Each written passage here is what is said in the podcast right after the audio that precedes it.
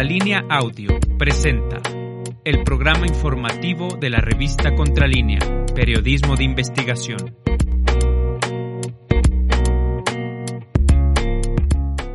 Buenos días, bienvenidos al programa de Contralínea Periodismo de Investigación. Soy Nancy Flores y me da mucho gusto saludarlos este jueves 3 de marzo de 2022 con un susto aquí en la Ciudad de México, también en Veracruz y en varias entidades del país con esta alarma sísmica que se activó por eh, un eh, sismo de magnitud 6.2 que duró aproximadamente cuatro segundos y bueno, esto pues ha traído este susto a todos eh, los que escuchamos la alarma sísmica, eh, pero bueno, ya pasó el susto, Sosimo. Buenos días, buenos eh, días. Nancy Flores, buenos días al auditorio. Pues sí, ya pasó afortunadamente, se ha reportado hasta el momento. Hace un momento eh, señalaba el presidente de la República en este final de su conferencia de prensa que eh, se a los reportes sin novedad. Hasta el momento no eh, ha pasado afortunadamente nada este que tengamos que, que lamentar o que por lo menos se haya reportado hasta este instante. La conferencia de prensa del presidente López Obrador fue interrumpida por esta alarma sísmica. El presidente salió junto con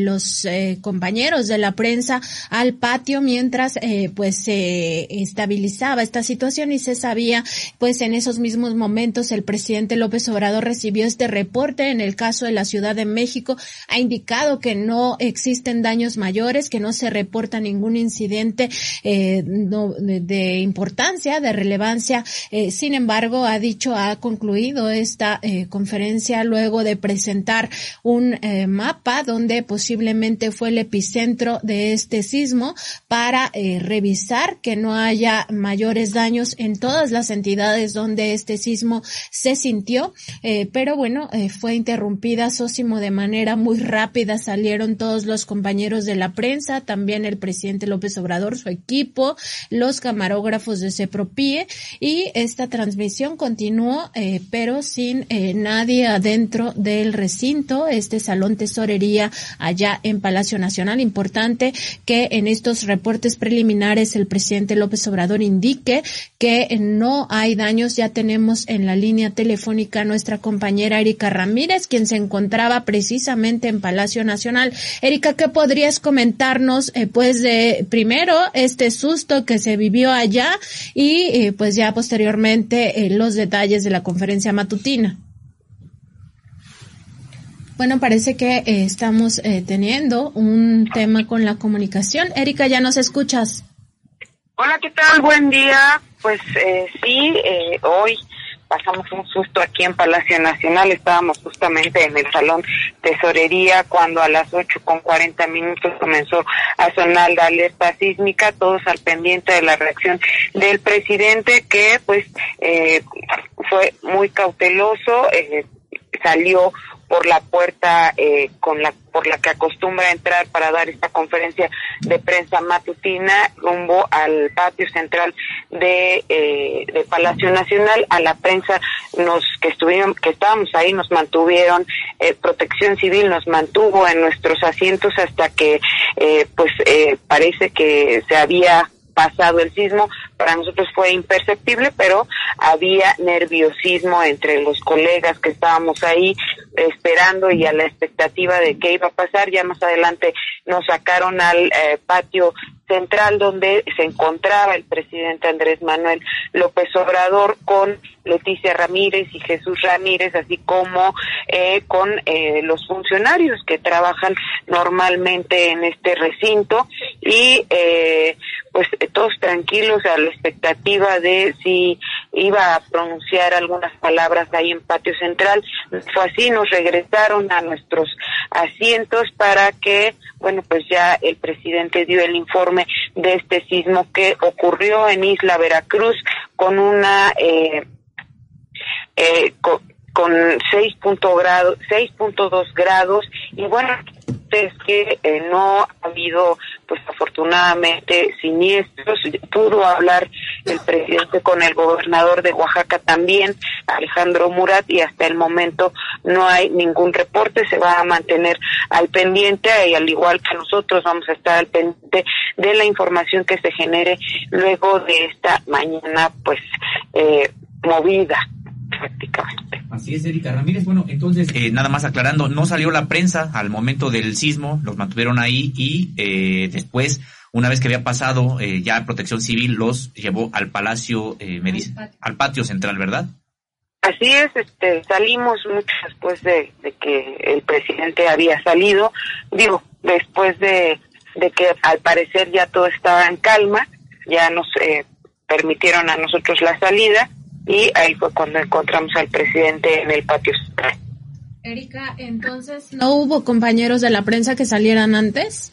No, no, no, no, no. En cuanto, eh, pues es que en cuanto ocurrió el sismo, todos nos quedamos así viendo, creo, la reacción de la prensa fue primero ver que cómo reaccionaba el presidente y luego volteamos hacia la puerta de entrada principal al salón tesorería y pues ya comenzó a sentirse esto en cuestión de segundos se los platico ya comenzó a sentirse el nerviosismo e inmediatamente entró eh, la persona de protección civil que normalmente pues da las indicaciones de los protocolos que se ah, deben seguir nos pidió que nos mantuviéramos en nuestros asientos que guardáramos la calma este todos eh, pues la verdad es que muy obedientes lo hicimos eh, y pues esperamos a, que a que pasaran unos minutos y, ya pudimos salir. El acceso, la puerta de acceso por donde entra uno al salón tesorería es de dos hojas. Hay que decir que eh, eh, todo el tiempo solo está abierta una. Yo esperaba que en ese momento se abrieran las dos hojas porque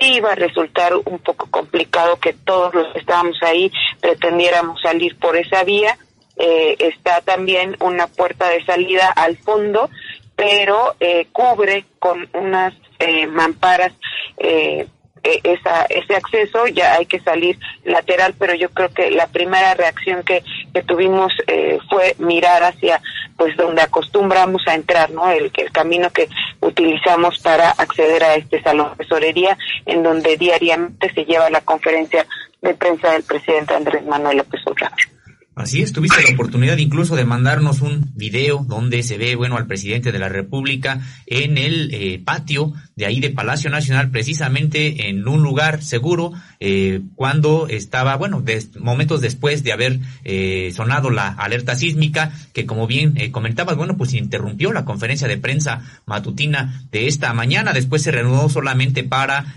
dar los detalles del reporte de este sismo. Erika, eh, nos comentabas que durante estos segundos en el que el presidente estaba a las afueras en este patio central, eh, llamó por teléfono a los gobernadores.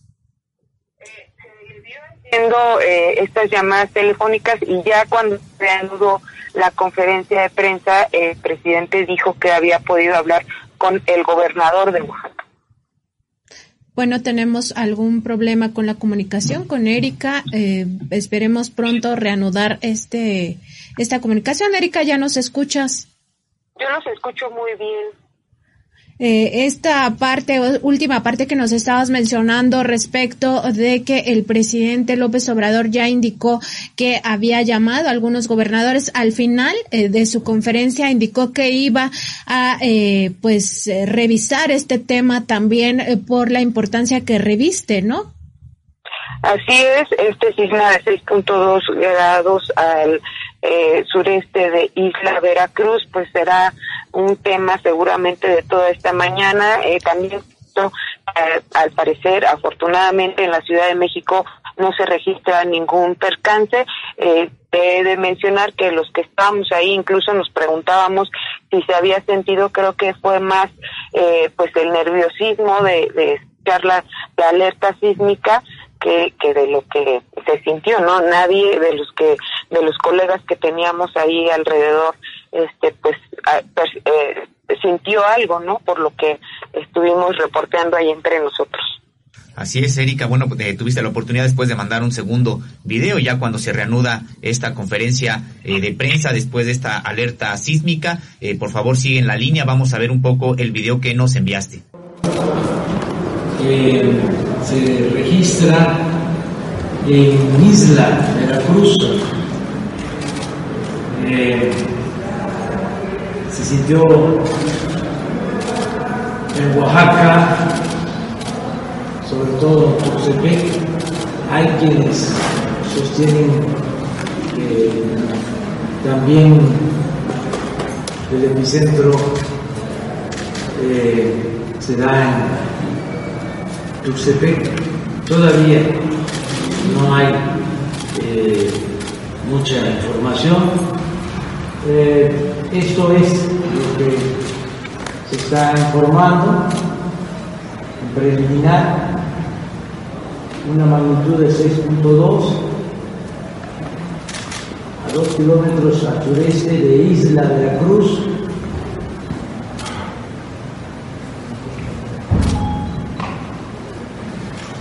Ocho cuarenta de la mañana. Hablé por teléfono con el gobernador de Oaxaca, con el gobernador de Veracruz y hasta ahora no tienen informe pues ahí están precisamente las palabras del presidente de la República después de haber hablado con los gobernadores de Oaxaca y de Veracruz sobre este sismo y que, bueno, pues ha reportado que hasta el momento, sin novedad, hasta el momento no hay eh, daños que lamentar. Eh, afortunadamente, esperemos que el reporte sea así, de saldo blanco. Y Erika, bueno, eh, además, en la conferencia de prensa se vieron temas, pues que son importantes. había el presidente de la República se había referido esta mañana previamente al desmantelamiento de Pemex y también el asunto de los fertilizantes algo que, bueno, pues estuvo eh, precisamente como consigna prácticamente durante los sexenios anteriores y que, bueno, pues él ha tratado de darle una nueva política precisamente a petróleos mexicanos. ¿Qué fue lo que dijo al respecto? Así es, antes de continuar, parece que no se escuchó mi saludo al auditorio cuando empezamos esta transmisión. Igual para ustedes, espero que el susto haya sido menor y que podamos eh, seguir nuestro día con toda la normalidad. Y sí, en efecto, Sosimo, eh, el presidente Andrés Manuel López Obrador habló hoy de la industria de fertilizantes de la que México era autosuficiente, pero dijo con la política neoliberal se eh, pues destruyó prácticamente todas las plantas que habían para atender eh, o para eh, producir esta este energético dijo que durante este periodo de neoliberalismo acabaron con la petroquímica y quisieron destruir también la refinación. Empezaron a vender las plantas, pero no les dio tiempo y es eh, para, para eh, concluir su venta y es lo que actualmente su administración está levantando para producir las gasolinas. El presidente Andrés Manuel López Obrador dijo que su intención o en la intención de la cuarta transformación es ser autosuficiente en gasolina como lo era México en la década de 1980. Por eso se están rehabilitando eh, pues las seis refinerías, se está construyendo la refinería de Dos Bocas que empezará a funcionar en julio próximo y también por eso se compró esta planta eh, o las acciones de esta planta de Deer Park en Texas y que bueno, todo esto es con el fin de que se eh, pues se vaya alcanzando la autosuficiencia, aunque reconoció que todo, todavía falta para que esto eh, pues se haga realidad. En el tema de los fertilizantes, sí dijo que eh, se había eh, destruido por completo toda esta industria, al igual que las reservas de piedra fosfórica en minas eh, de Baja California Sur, que todo quedó desmantelado, pero pues eh, ahora eh, hay otro proyecto también. dijo que con este dinero que el empresario Alonso Ancira está depositando de estos 200 millones de dólares, pues ya se pagaron 50 millones de dólares y este dinero se está utilizando para la rehabilitación de las plantas, pero eh, pues no no va a alcanzar el ni el tiempo ni el dinero. En Sinaloa también dijo que ya se está viendo un proyecto de una planta de fertilizantes y eh, pues en este estado se consultó a la gente porque eh, lo requieren los campesinos de esta región. ya está aprobado y bueno con esto se pretende que comience a producirse esta planta este eh, pues sí energético para el campo mexicano. Hay un compromiso también dijo de entregar el fertilizante Guerrero eh, que ya se amplió a Puebla y eh, se pretende ampliar a, bueno, ya se amplió a Puebla, Oaxaca y Chiapas y se pretende ampliar también al norte del país, en Nayarit, Durango y Zacatecas. Y por supuesto dijo hay un plan que se presentará por parte de Petróleos Mexicanos y la Secretaría de Agricultura para eh, pues sí, este energético y para su producción y distribución. También el presidente hizo alocución de la importancia que hay que México tenga, además de autosuficiencia en los combustibles, en los alimentos, porque pues es una de tener eh, segura también la soberanía nacional. Fueron muchos años de una política eh, política absurda, dijo, incluso recordó al tecnócrata Pedro Aspe, quien dijo que la, globalización hace falta eh, impulsar la producción nacional eh, porque pues todo se podía comprar del exterior. también dijo que recordó demócrata de quien mencionó su nombre, que eh, había señalado que la mejor política industrial era que no hubiera política industrial. Y bueno, de esto eh, vino una discusión de la privatización que hubo en México, pero en medio de todo esto dijo que México también se está recuperando y uno de los ejemplos que dio es que el empleo está, eh, pues sí, eh, engrosando sus filas y puso como ejemplo Tabasco, que durante 40 años fue uno de los estados con mayores índices de desempleo y que actualmente con esta eh, refinería de dos bocas que se está llevando a cabo en Paraíso, Tabasco, es uno de los estados con más empleos. Hay 30 mil obreros solo en esta refinería. El presidente Andrés Manuel López Obrador también se refirió a eh, que no es deseable que en el mundo haya hegemonías. Dijo que eh, no es deseable que sean hegemonías en lo económico, pero tampoco en eh, lo bélico. al respecto, indicó que es muy importante para el continente americano esta alianza que ha planteado no solo el sueño de Simón Bolívar respecto de una América Latina unida, sino de todo el continente. ¿Qué pudieras comentar? de eso.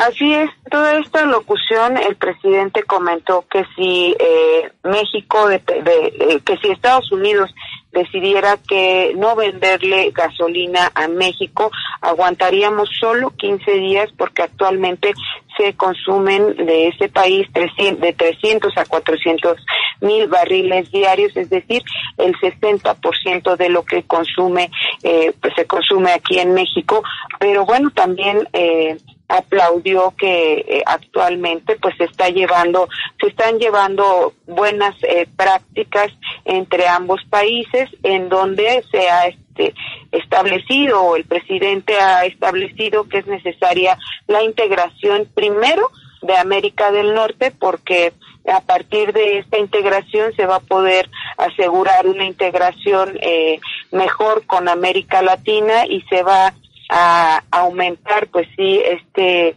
eh, comercio que hay con otros países para que se pueda eh, convertir en una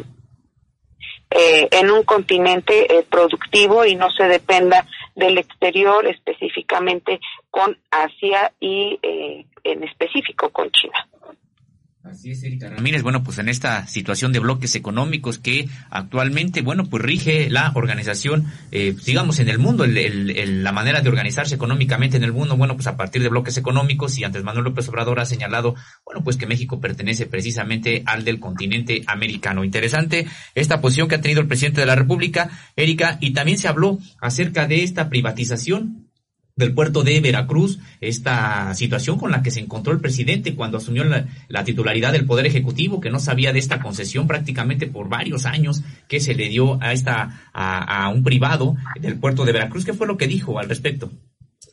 Así dijo que en este en esta privatización del puerto de Veracruz que se diera desde 1991 mientras eh, administraba el país Carlos Salinas de Gortari y Dante Delgado estaba al frente de el titular estatal, eh, pues eh, el presidente dijo que eh, Carlos Salinas de Gortari llegó prácticamente para privatizar eh, pues muchas de las acciones que había en el país con una política privatizadora que agrupó incluso a intelectuales. ¿De dónde surgieron estos grupos de Enrique Krause y Héctor Aguilar Camín? Que pues eh, no decía nada con respecto a la venta de empresas públicas y eh, a este modelo que se estaba aplicando para la venta eh, dio de empresas importantes como Teléfonos de México, en donde eh, fue pues el ganador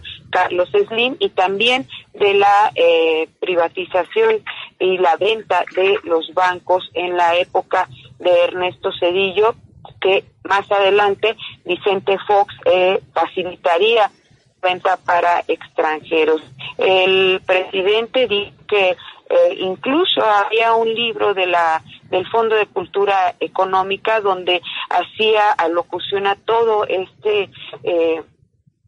sistema de privatización que había en el país, en donde Roberto Hernández platicó que quería teléfonos de, de México, pero fue Carlos Slim quien eh, ganó en esa ocasión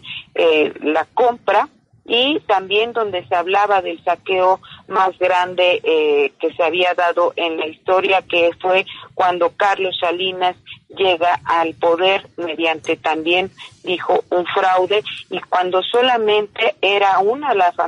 una familia, la Garza Sada, quien se encontraba en la lista de Forbes, y todo esto después, eh, pues sí, toda este, esta política de privatización generó que eh, después hubiera eh, 24 millonarios mexicanos eh, en esta lista que encumbra a los hombres más ricos del mundo.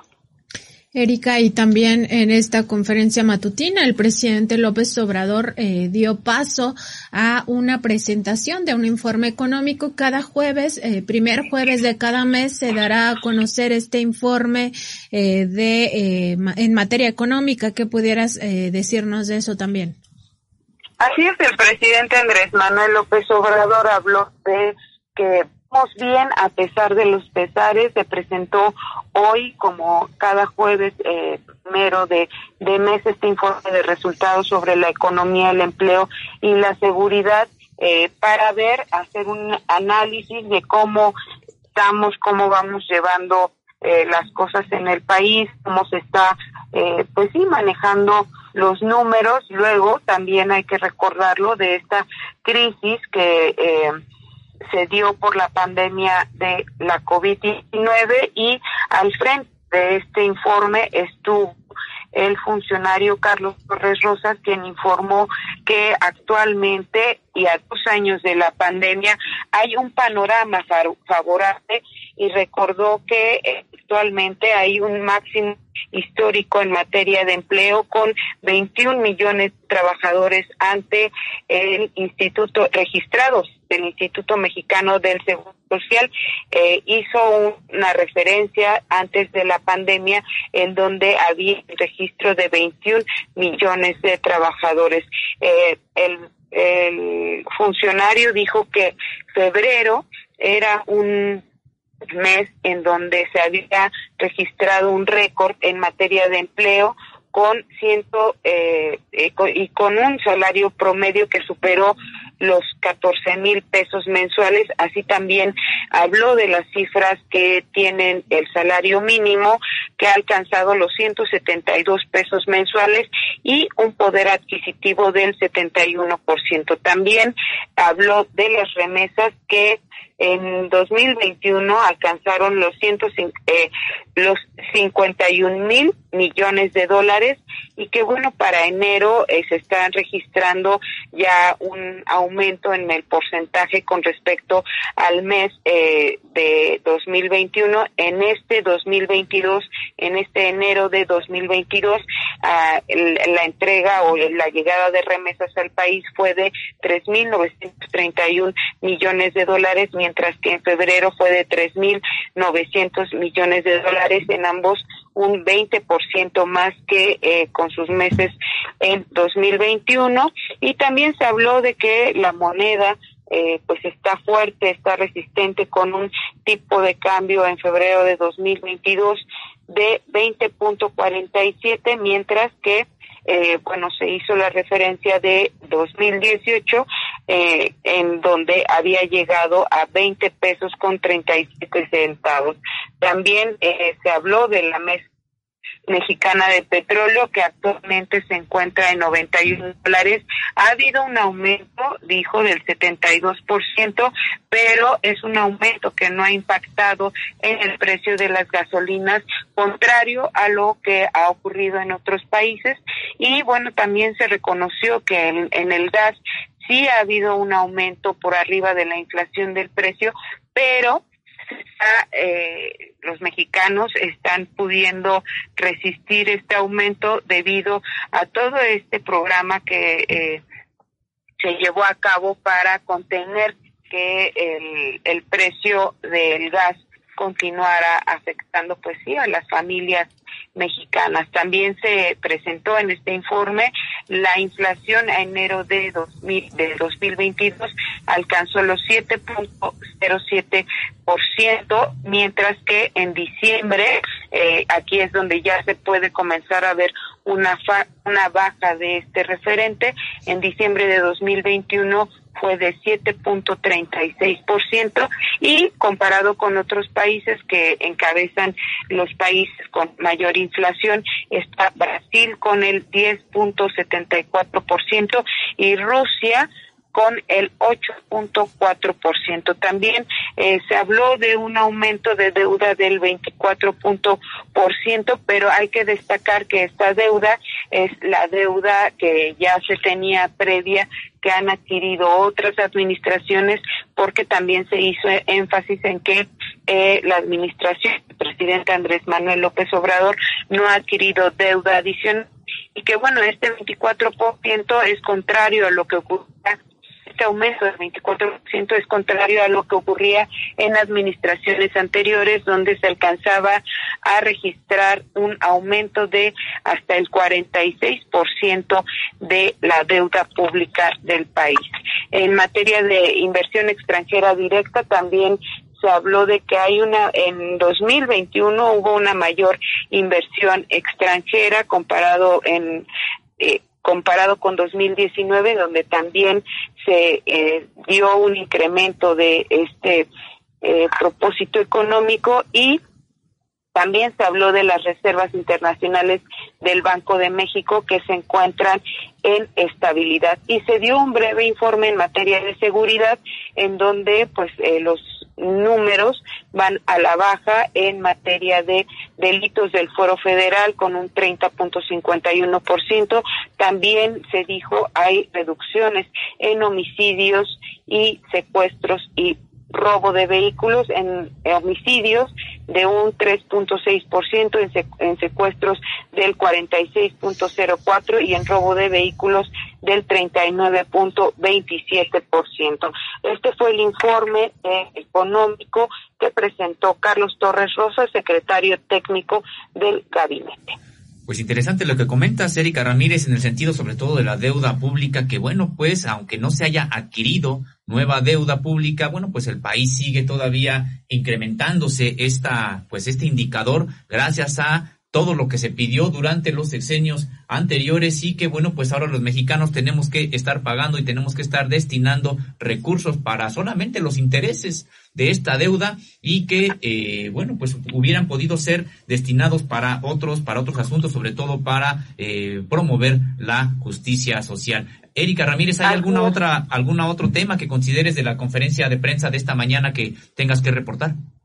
pues nada más destacar que justo cuando vino la pandemia por COVID-19, el presidente eh, Andrés Manuel López Obrador relató que en materia de deuda, pues hubo muchas presiones eh, que le pidieron que eh, se endeudara al país y que incluso hubo, hubiera una declaratoria de moratoria. esto fue por parte de los empresarios quienes pues de alguna manera tuvieron una ruptura eh, durante año y medio con el primer mandatario, con su gabinete, pero dijo, ya después ofrecieron disculpas y actualmente pues se lleva una buena relación con el sector empresarial.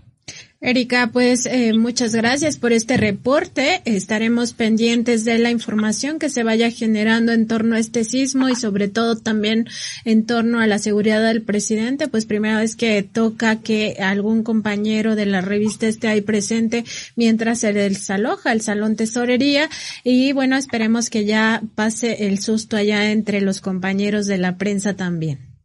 Sí, esperemos que no haya réplica sobre todo. Y que todos estemos muy bien. Un saludo al auditorio y que tengan un excelente día. Buenos días. Buenos días, Erika. Pues sí, nosotros también iniciamos este programa pues un poco asustados de manera atropellada, ni siquiera eh, les dimos eh, las gracias por estar presentes y a nombre de nuestros compañeros en la producción, Javier Alvarado, Indra Cirigo, Jordana González, Carlos Sánchez y también Gerardo Álvarez, quienes nos acompañan aquí en eh, la cabina y que también salimos todos disparados a la hora de escuchar esta alarma sísmica. Pero bueno, ya poco a poco vamos vamos eh, restableciendo la comunicación y por supuesto saludamos a todos los que se conectan en este canal de YouTube y también en Facebook Live que eh, nos siguen. Les solicitamos que eh, se suscriban a nuestro canal y también nos den like en Facebook y en todas nuestras redes sociales. Estamos también en Instagram, en Twitter como Contralínea y en Spotify, en Apple Podcast y en iBox como Contralínea Audio. Los invitamos a que se suscriban y aprovechamos este momento, Sósimo, para saludar a algunos que ya están conectados. Laura Castañeda, quien nos saluda desde Saltillo. Muchas gracias. Pues sí, todo eh, bien aquí después de este sismo. Y Tandewi Gatica, Catalina Aguero o Agüero, Federico Tapia, Perla Santiago, Eloy Terrones, eh, pues también nos saluda Tofo Pepe, eh, Francisco desde San Francisco, California, Alonso Campo desde Chicago, muchas gracias por eh, sintonizarnos también allá en Estados Unidos, Roberto Isaac, eh, José de Jesús González y Azteca Lunar, pues muy buenos días a todos, esperemos que todos estén ya más tranquilos por este sismo, Sosimo, no sé si tengas alguno. Así es, también agradecer a quienes ya nos han enviado mensajes precisamente para estar en contacto en esta comunicación que tenemos con ustedes, con audiencia de Contralínea, Periodismo de Investigación. Anita Luz Pacheco Martínez nos dice buenos días Nancy, Sósimo, qué bueno que no pasó nada, no se sintió. Pues sí, efectivamente fue más, digamos, el, eh, la zozobra que generó la alerta sísmica que lo que se sintió, pero qué bueno que haya, que haya estas posibilidades, porque uno no sabe eh, cómo eh, un sismo que tiene un punto de origen en determinado lugar va a repercutir también acá, sobre todo en la Ciudad de México. Y bueno, pues hemos eh, visto que en efecto no se sintió prácticamente. Alondra Hernández nos dice buenos días, Nancy Flores, Osimo Camacho, Erika Ramírez y el gran equipo de Contralínea. Saludos desde la Ciudad de México. Muchas gracias. Gracias, eh, Alondra Hernández, por tus palabras. Alicia Josefina Ávila Reyes dice, buenos días, saludos desde Tláhuac. Felicidades a todo el equipo, espléndido periodismo de investigación. Gracias, Alicia. Ana Sánchez nos dice, buenos días. Miguel Vadillo, director de Contralínea. Nancy, Erika y Sósimo, bendiciones. Eh, muchas gracias también por los saludos, Ana Sánchez. Daniel Becerra, buenos días a todos desde Querétaro. Chiquita González, buenos días a todo el equipo, bendiciones. Saúl Hernández Nahuatl, buenos días a toda la audiencia. Y Maui nos dice ciencia 100, 100 Contralínea, la mejor revista y sus periodistas, la crema de la excelencia, muy profesionales. Muchas gracias, Maui, por las palabras. Estamos nosotros tratando de hacer el trabajo precisamente eh, lo mejor posible con compromiso social, con eh, información de interés eh, público que venga precisamente a informar a la sociedad de los problemas que consideremos que consideramos que tiene que estar precisamente atenta a esta sociedad. Susimo, y este día vamos a hablar eh, de la declaración tan importante que dio ayer el presidente Andrés Manuel López Obrador respecto de esta pregunta que eh, le hice en su conferencia sobre el tema de la guardería ABC. Nos parece muy trascendental eh, la declaración del presidente porque es la primera vez que el presidente es tan contundente al enunciar los diversos crímenes en los que ha incurrido el expresidente, en los que incurrió el expresidente presidente Felipe Calderón Hinojosa desde antes de asumir la presidencia con este robo de las elecciones en 2006 y eh, pues toda la ola de violencia. Habló también del tema de la guardería ABC y cómo se trató de encubrir con esta operación de Estado. Todos esos detalles los tendremos un poco más adelante.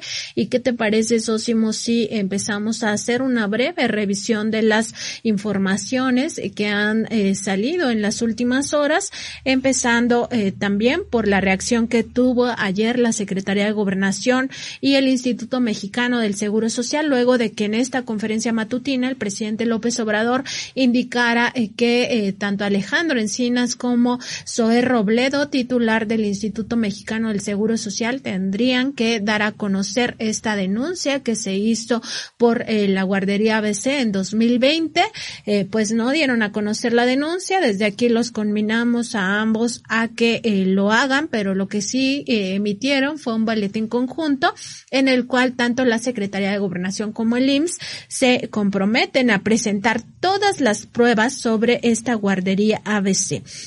en ese boletín conjunto indicaron que eh, eh, todas las pruebas que obren en los archivos eh, del gobierno federal y que se requieran ante la Fiscalía General de la República para fincar responsabilidades y hacer justicia en el caso del incendio de la guardería ABC ocurrido el 5 de junio de 2009 en Hermosillo, Sonora y que cobró la vida de estos 49 bebés de entre 10 meses y 4 años de edad y lesionó a a otros 104 eh, infantes, pues eh, darán esta información, estos expedientes a la Fiscalía General de la República. Muy importante que en esta colaboración y solidaridad ambas instituciones se comprometieron a seguir eh, de forma permanente colaborando con los grupos de familiares afectados por estos hechos que aún siguen doliendo a la sociedad mexicana. Esto se dio, por supuesto, luego de que Contralínea le preguntara al presidente López Obrador si eh, el gobierno federal podría acompañar a eh, esta denuncia pública que hizo el ministro presidente Arturo Saldívar Lelo de la REA el pasado 22 de febrero, en el cual denunciaba esta operación de Estado que orquestó y ejecutó eh, Felipe Calderón Hinojosa para encubrir a su esposa Margarita Zavala y también a la familia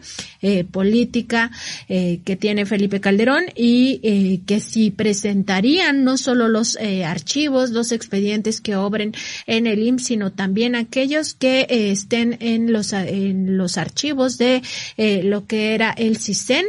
que pertenecía, como todos sabemos, a la Secretaría de Gobernación, también en la sección segunda del Ejército destinada a esta inteligencia militar, como en la Secretaría de Seguridad Pública, eh, que ahora es Secretaría de Seguridad y Protección Ciudadana, que en su momento estuvo a cargo de Genaro García Luna. Y por supuesto, estas dos instituciones indicaron que eh, sí se entregaría esta información. Eh, al respecto también en la Secretaría de Gobernación y el IMSS indicaron que el gobierno de México ha acompañado a las familias de las víctimas de la tragedia en la guardería ABC y que tras este compromiso asumido por el propio presidente López Obrador con familiares de las víctimas, el 12 de febrero de 2020 el Instituto Mexicano del Seguro Social presentó una denuncia con elementos probatorios y una perspectiva integral y sólida, la cual originó una carpeta de investigación radicada en la FGR. Indicaron también que eh, esta denuncia tomó como base el voto de minoría del entonces ministro Arturo Saldívar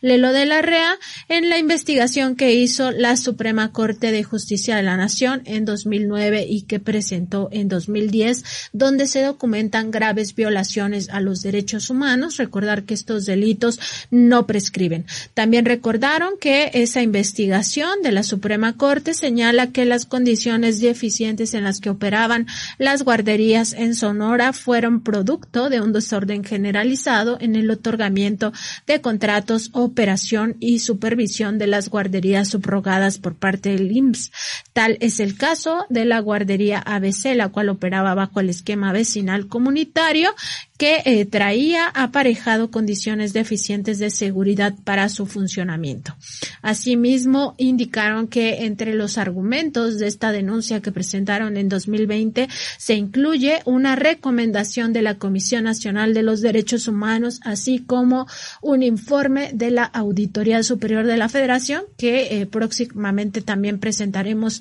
aquí en este programa y eh, que en atención al deber de exhaustividad esa denuncia también contempla nuevos aspectos y perspectivas en relación con los procesos de adjudicación, contratación, prestación y supervisión del servicio de guarderías eh, subrogadas. Y eh, esto implica también eh, las responsabilidades de todos los funcionarios de todos los niveles que tuvieron participación en esto. Indicaron también que la autoridad ministerial ya llevó a cabo la judicialización de este expediente y se vinculó a proceso solamente a dos personas. No obstante, aclararon que esto no significa que el expediente está cerrado. Por el contrario, ellos continuarán eh, brindando esta información, esta colaboración para que todos los responsables eh, pues rindan cuentas. La, la garantía de no repetición es un elemento fundamental de la justicia integral, consideraron tanto la Secretaría de Gobernación como el IMSS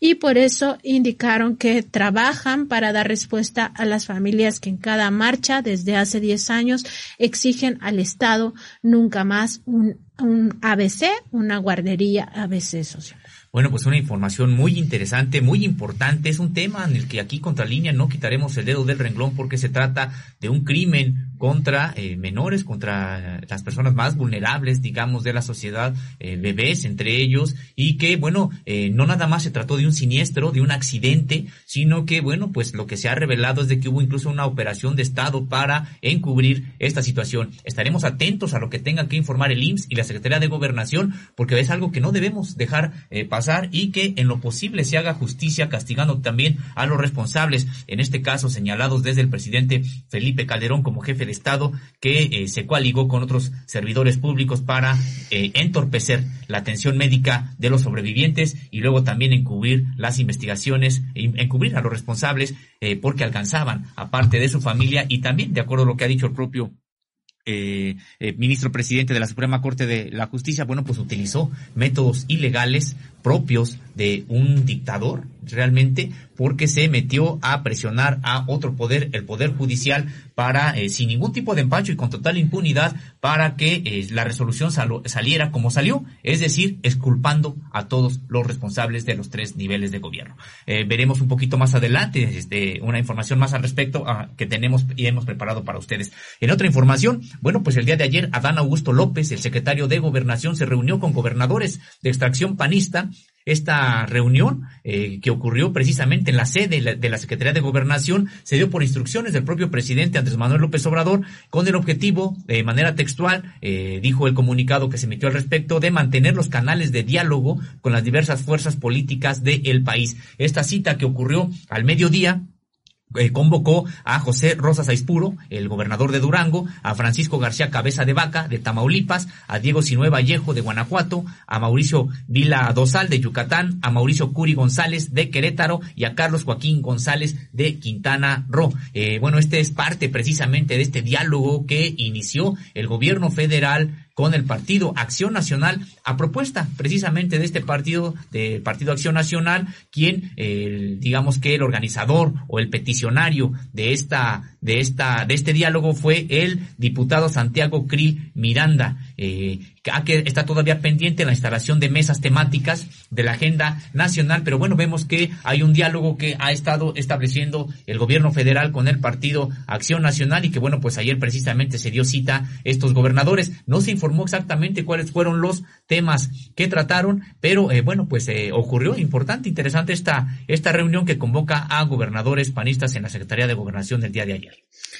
Sí, Sosimo, y no sabemos a qué está jugando Santiago Krill, pero seguiremos dando eh, pues puntual eh, seguimiento a eh, todas estas actividades. En otra información, ayer el titular de la Comisión Federal de Electricidad, Manuel Barlet Díaz, eh, se reunió eh, con eh, legisladores de Morena en esto que se conoció como la segunda Asamblea Nacional de Legisladores y Legisladoras de la 4T y ahí el eh,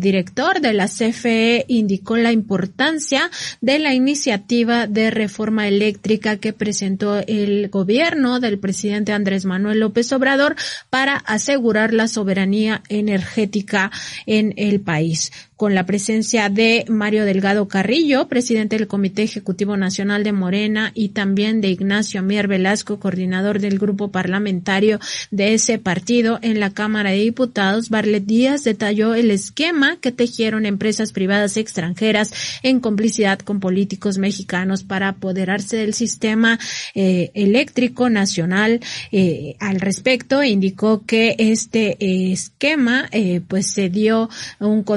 constante asedio de los intereses económicos extranjeros para desaparecer a la CFE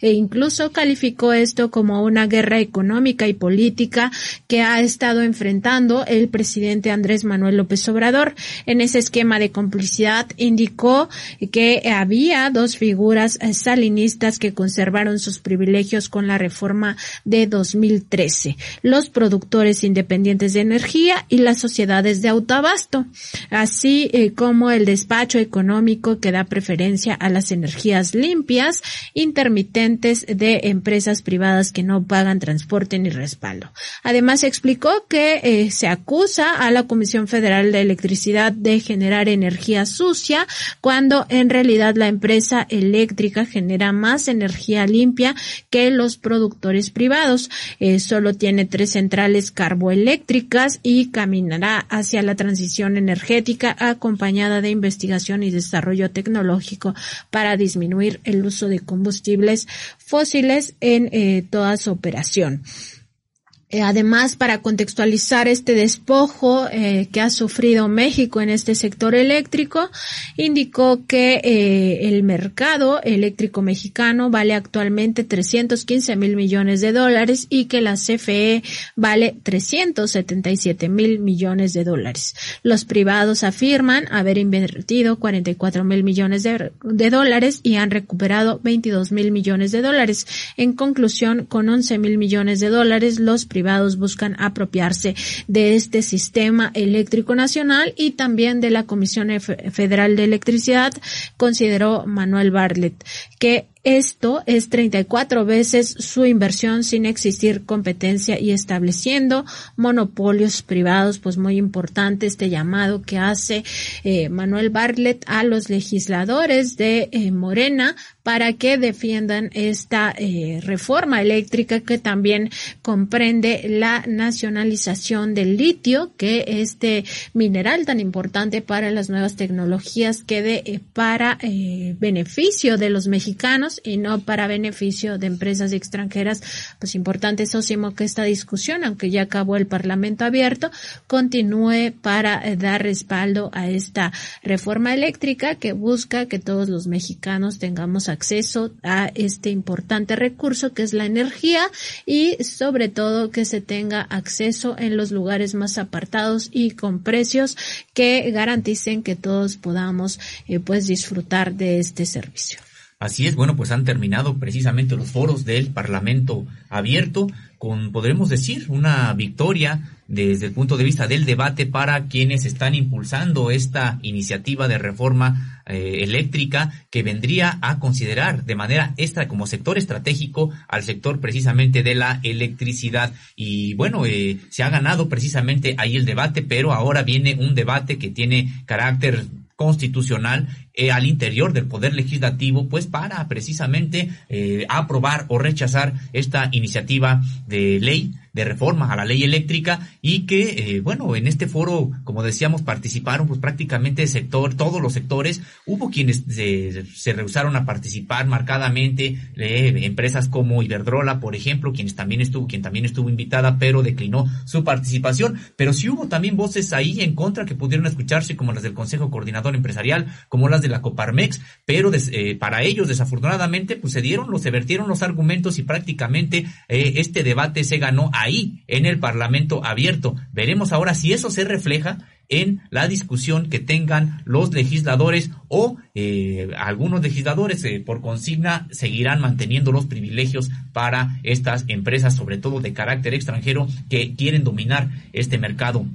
mexicano. Veremos cómo eh, se desenvuelven las discusiones ahí. Y bueno, en otra información, el Tribunal Federal de Justicia Administrativa confirmó una multa impuesta por el Servicio de Administración Tributaria a la empresa, esta transnacional Odebrecht, como sabemos, empresa transnacional de origen brasileño, que bueno, pues está acusada de que en México y en gran parte de América Latina, bueno, pues de haber recibido contratos de manera irregular ilegítima e ilegal eh, a cambio de sobornos que esta empresa que esta empresa hizo y bueno pues eh, precisamente ayer el pleno del tribunal de este de este de, un tribunal del tribunal perdón federal de justicia administrativa bueno pues confirmó esta resolución que ya había impuesto el SAT eh, por, para que pagara un crédito fiscal por 545 millones de pesos. Esta resolución ahora del tribunal se dio por unanimidad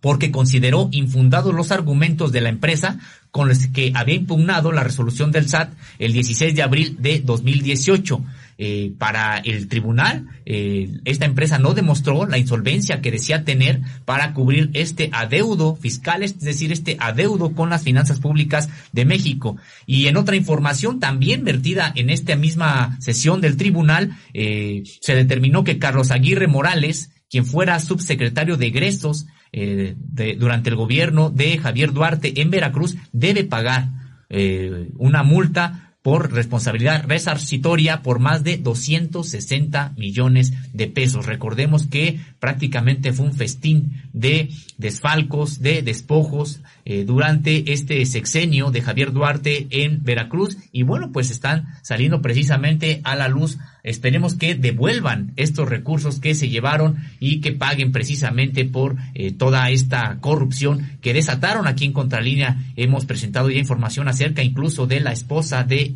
el gobernador Karime Macías, pero bueno, miren, aquí siguen saliendo todavía eh, más involucrados en este desfalco millonario a las finanzas del estado de Veracruz. Sosimo, y esta eh, decisión del tribunal en eh, torno a Odebrecht, pues es muy importante. Recordar aquí que los sobornos se han probado en el caso de eh, la campaña del expresidente Enrique Peña Nieto, la campaña presidencial, que se habla que esta transnacional brasileña entregó 10.5 millones de dólares a el entonces líder también de esta campaña, Emilio Lozoya Austin, quien después se convirtió en el director general de Petróleos Mexicanos y desde esta posición entregó contratos a Odebrecht en beneficio de esa transnacional y en perjuicio de las finanzas nacionales, pero no son los únicos contratos que han sido cuestionados en el contexto de estas investigaciones internacionales respecto de la corrupción de esta transnacional brasileña, sino también lo han sido los contratos que se otorgaron antes en el periodo de Felipe Calderón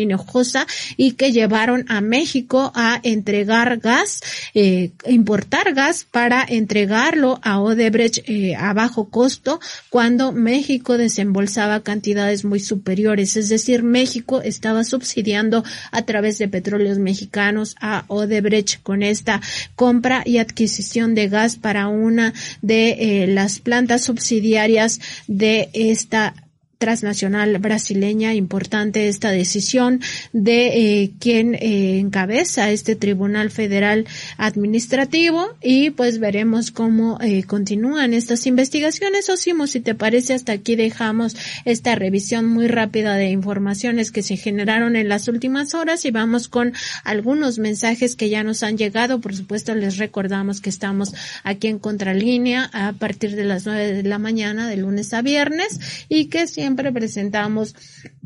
temas que nos parecen eh, pues muy importantes para eh, la audiencia, sobre todo nuestras investigaciones. Y recordar que en el caso de eh, lo que vamos a presentar este día es importante que sigamos observando lo que sucede con la guardería ABC, toda vez que la mayoría de la prensa ya enterró nuevamente este caso cuando el propio ministro, presidente de la Suprema Corte de Justicia de la Nación ha denunciado que en aquel momento en 2010 cuando se dio a conocer este proyecto donde se hablaba eh, no solo de las violaciones graves que sufrieron estos eh, pequeñitos, estos 49 bebés que fallecieron en el incendio y también los 100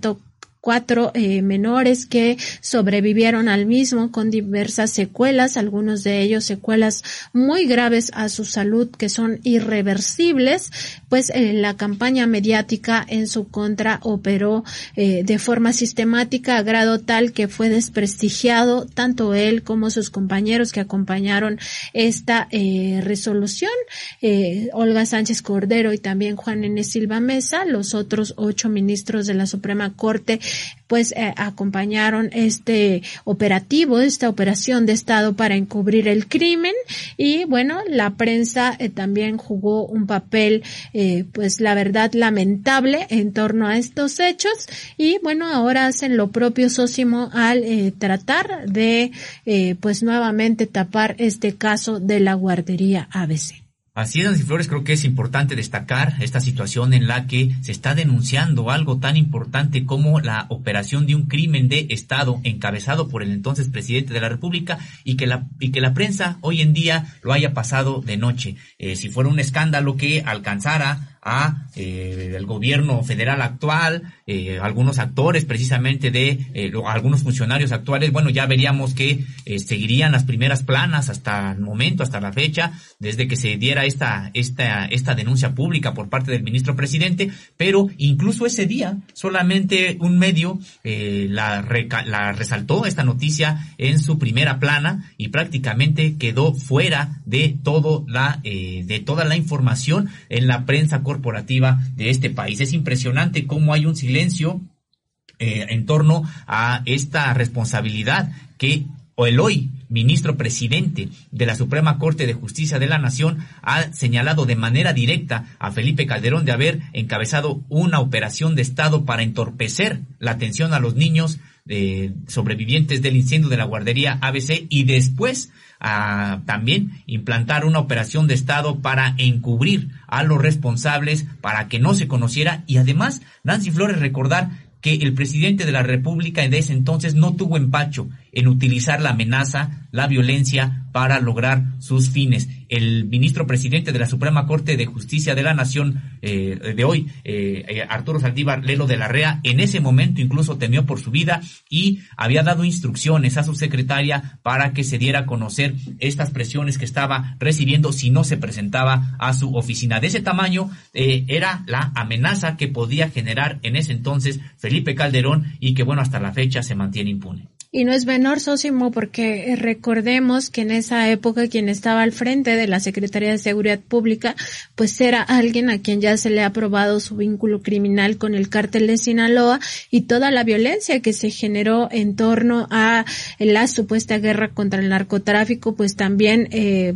tenía a la mesa todos estos elementos de violencia que se ejercían desde el poder público. La violencia se ejerció desde el gobierno del entonces presidente Felipe Calderón Hinojosa. Entonces esta, eh, pues, eh, digamos, amenaza no era menor y sobre todo, pues, esta percepción del propio ministro de que corría peligro su vida, pues era real y yo creo, estoy convencida de que se actualiza a la fecha porque Felipe Calderón Hinojosa tiene todavía muchísimo poder y estaría detrás, y nosotros eso también ya lo hemos documentado, de todo este golpe blando que han armado también empresarios y medios de comunicación en contra del eh, presidente López Obrador y de todo aquello que huela a, progres a progresismo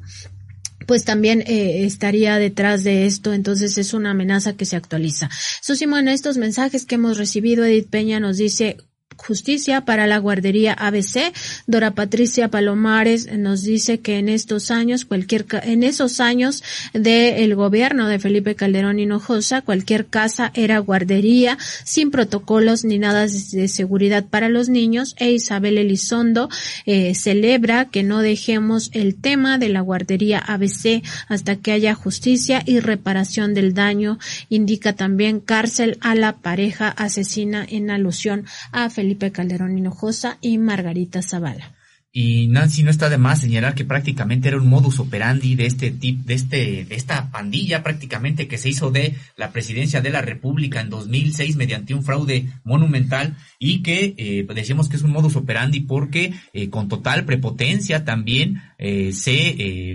eh, presionaron a, prácticamente hasta el punto de la tortura psicológica, por ejemplo, al empresario eh, Shelly Yegon en esta eh, situación que él comentaba de que eh, cooperas o cuello. Eh, prácticamente fue lo mismo que quisieron hacerle al ministro presidente, bueno, en ese entonces ministro de la Suprema Corte de Justicia de la Nación, Arturo Saldívar Lelo de la Rea, y con él no lo lograron, pero sí lograron su cometido al prácticamente eh, imponerle a la Suprema Corte de Justicia de la Nación la resolución que había sido dictada desde Los Pinos, que había sido dictada por el Poder Ejecutivo y que solamente el, ministro que la presentó, pues eh, hizo el trámite de presentar ese documento y los otros ocho, o los otros siete más bien, de levantar la mano, porque eh, hubo un voto particular en contra como bien comentas, del propio Arturo Saldívar Lelo de la Rea, de eh, Olga Sánchez Cordero y de Juan N. Silva Mesa, a quienes, bueno, pues también hay que reconocer que en ese momento tuvieron la eh, dignidad suficiente para eh, votar, hacer un voto particular en contra. Sí, Sosimo, ayer el presidente López Obrador hizo esta declaración tan importante en la cual enuncia diversos crímenes en los que habría incurrido el expresidente Felipe Calderón Hinojosa, una declaración fuerte, consideramos la más fuerte que ha hecho en torno a este político panista, político de ultraderecha. Y entre otras cosas el presidente López Obrador habló de las masacres, de los asesinatos de civiles que en aquel momento se justificaban, por supuesto que no tienen ninguna justificación, pero entonces se les eh, llamaba daños colaterales por la supuesta guerra que se habría emprendido en contra del crimen organizado, en específico de los cárteles del narcotráfico. Ya sabemos que esa guerra pues no existió y también eh, habló de esta, eh, de lo que implicó esta declaración de guerra en su momento desde Michoacán. También el hecho de haber sostenido durante mucho tiempo al, eh, más bien durante todo el sexenio al secretario de Seguridad Pública, Genaro García Luna y todo lo que significó en términos no solo de violencia, sino de nexos, vínculos con el crimen organizado desde su eh, gobierno de Felipe Calderón. Además, habló de este eh, pues permiso que se dio al gobierno de Estados Unidos para que introdujera armas al cártel de Sinaloa en este operativo que se conoció como el Rápido y Furioso y también de este encubrimiento de los crímenes relacionados con el incendio de la guardería ABC también eh, se refirió a esta eh, robo de las elecciones de 2006, pues eso Simón no mencionó el presidente López Obrador porque ya no le alcanzaba el tiempo, también todo lo relacionado con estos eh, delitos de corrupción, ¿no? Hablábamos hace un momento del caso Odebrecht, pero bueno, hay muchísimas eh, otras evidencias, solamente se quedó en los temas de violencia y de seguridad, pero los crímenes de Felipe Calderón pues son muchísimos. Así es, e incluso el presidente de la República, como bien comentas, pues no mencionó otros que tienen que ver con la desaparición de líderes eh, comunitarios, indígenas, ambientalistas, eh, en una suerte de que además eh, se acompañó con los medios de comunicación de un discurso de que en algo andaban, algo por ello también se lo merecían, esta criminalización contra la protesta, criminalización de la de la lucha social y que, bueno, pues precisamente el presidente de la República eh, desató esta violencia para tratar de ganar la legitimidad que no obtuvo precisamente en las urnas y que con total desparpajo, eh, bueno, pues eh, inició esta supuesta guerra contra eh, el narcotráfico, que en realidad fue una guerra contra la sociedad, porque precisamente en este sexenio fue cuando más creció el narcotráfico en México, cuando los cárteles de narcotráfico mexicano se convirtieron en los más poderosos del mundo y donde más además se donde se armaron de tal suerte en una en una suerte de eh, carrera armamentista al interior de este país donde eh, una carrera armamentista entre los cárteles pero también incluso con las propias eh, autoridades con las propias instituciones que bueno pues ha generado muchísima violencia que todavía estamos padeciendo que no termina y que además es importante que se conozca la verdad de lo que ocurrió, de lo que acordó Felipe Calderón con el embajador de Estados Unidos en México, aquella vez cuando era todavía presidente electo y que había muchas protestas por el fraude que se había cometido, pero que fue cuando fue precisamente cuando Felipe Calderón se sacó de la manga, hablando de manera coloquial, esta guerra, esta supuesta guerra contra el narcotráfico para, eh, pues, eh, desmovilizar las protestas en su contra para generar miedo, generar terror y bueno, pues iniciar una carnicería que no ha concluido todavía. Así es, Sosimo, y bueno, por la relevancia que revisten estas dos declaraciones, tanto la del presidente de la Suprema Corte de Justicia de la Nación, el ministro Arturo Saldívar, como la del presidente de la República en torno a este crimen de la guardería ABC, vamos a recuperar, eh, pues en el caso de lo que nos declaró el presidente ayer, eh, todo, prácticamente todo lo que nos dijo al respecto, y en el caso del ministro Saldívar, un breve fragmento eh, cuando habla de esta operación de Estado vamos a escuchar primero esta parte del ministro presidente de la Suprema Corte de Justicia de la Nación para eh, contextualizar eh, este eh, diálogo, esta pues reflexión que vamos a presentar este día en torno a este caso socio. Adelante. Podemos decir que nos quitaron esa facultad a la Corte cuando se dieron cuenta que podía servir para algo. Era muy cómoda mientras no servía. Y hoy puedo dar fe de una operación de Estado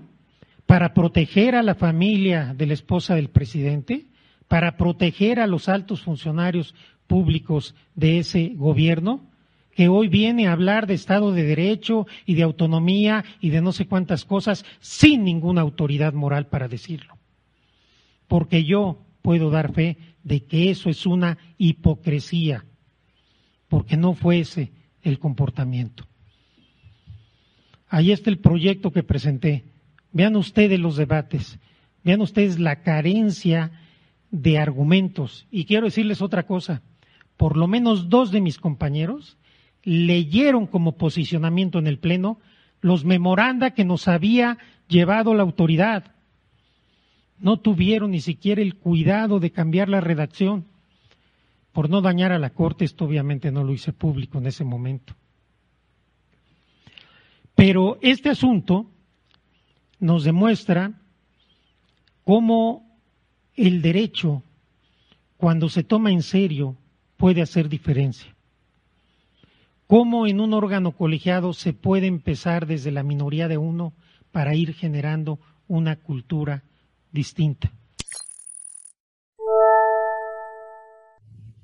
Sosimo, pues ahí están estas declaraciones del ministro presidente de la Corte. Él eh, dice que pues por no dañar a la Suprema Corte de Justicia de la Nación en aquel momento no hizo público eh, pues esta eh, operación de Estado. Yo creo que también por el nivel de las amenazas que enfrentaba en aquel momento y él apenas, hay que recordarlo, llevaba dos meses en esta Suprema Corte de Justicia de la Nación. Acababa de llegar cuando en este mismo discurso dijo sus compañeros ministros intentaron chamaquearlo para que él eh, pues eh, tomara eh, esta versión del gobierno de Felipe Calderón de que no existían responsabilidades para por ejemplo los dueños de la guardería ABC pero tampoco para los funcionarios los servidores públicos que en aquellos momentos habían generado estas condiciones para la tragedia. Pues sí, y además lo que señala prácticamente el Poder Ejecutivo ocupando el poder judicial, cuál autonomía, cuál Estado de Derecho, como eh, bien comenta él en ese entonces, y que, bueno, pues dos, dice, de sus compañeros terminaron leyendo estos documentos que envió el poder eh, ejecutivo haciéndolos suyos prácticamente, haciéndolos pasar como documentos generados en el poder judicial de la federación, bueno, bueno, pues cuando esto no, no este, no fue así. Entonces, pues, eh, pues prácticamente Nancy Flores nos está hablando de delitos que tienen que ver desde, apuntan a varios asuntos, delitos de, eh, contra los derechos humanos, graves contra los derechos humanos, pero también contra el, el propio eh, administración pública en el sentido de que un poder autoritario se sobrepuso a otro. Así es, Sosimo. Y bueno, vamos a escuchar también las declaraciones del presidente López Obrador eh, que hizo ayer a Contralínea sobre este tema. Muy importante que vayamos reflexionando con estas declaraciones lo que había ocurrido en aquella época. Presidente, hace, eh, bueno, el 22 de febrero el ministro presidente de la Suprema Corte de Justicia de la Nación, Arturo Saldívar, hizo esta declaración tan trascendental respecto de la operación de Estado que encabezó Felipe Calderón Hinojosa para encubrir todos los crímenes alrededor de este incendio de la guardería ABC. Incluso pues habló que Felipe Calderón era el responsable de este encubrimiento, de esta operación de Estado, así lo denominó él, porque todas las instituciones que estuvieron implicadas pues operaron para eh, este encubrimiento e incluso se presionó a tal grado a la Corte y en especial a él que llevaba esta investigación que él temió que podrían desaparecerlo, ¿no? Eh, él indica que el dio instrucciones a sus secretarias para guardar estos dos eh, proyectos ya firmados y que si él no se presentaba en la corte a las ocho y media de la mañana del siguiente día, lo dieran a conocer a la prensa y además lo bajaran al pleno. Eh, en toda esta operación de Estado, pues se hizo, dijo el propio ministro presidente, para encubrir a Margarita Zavala, la entonces primera dama y esposa de Calderón,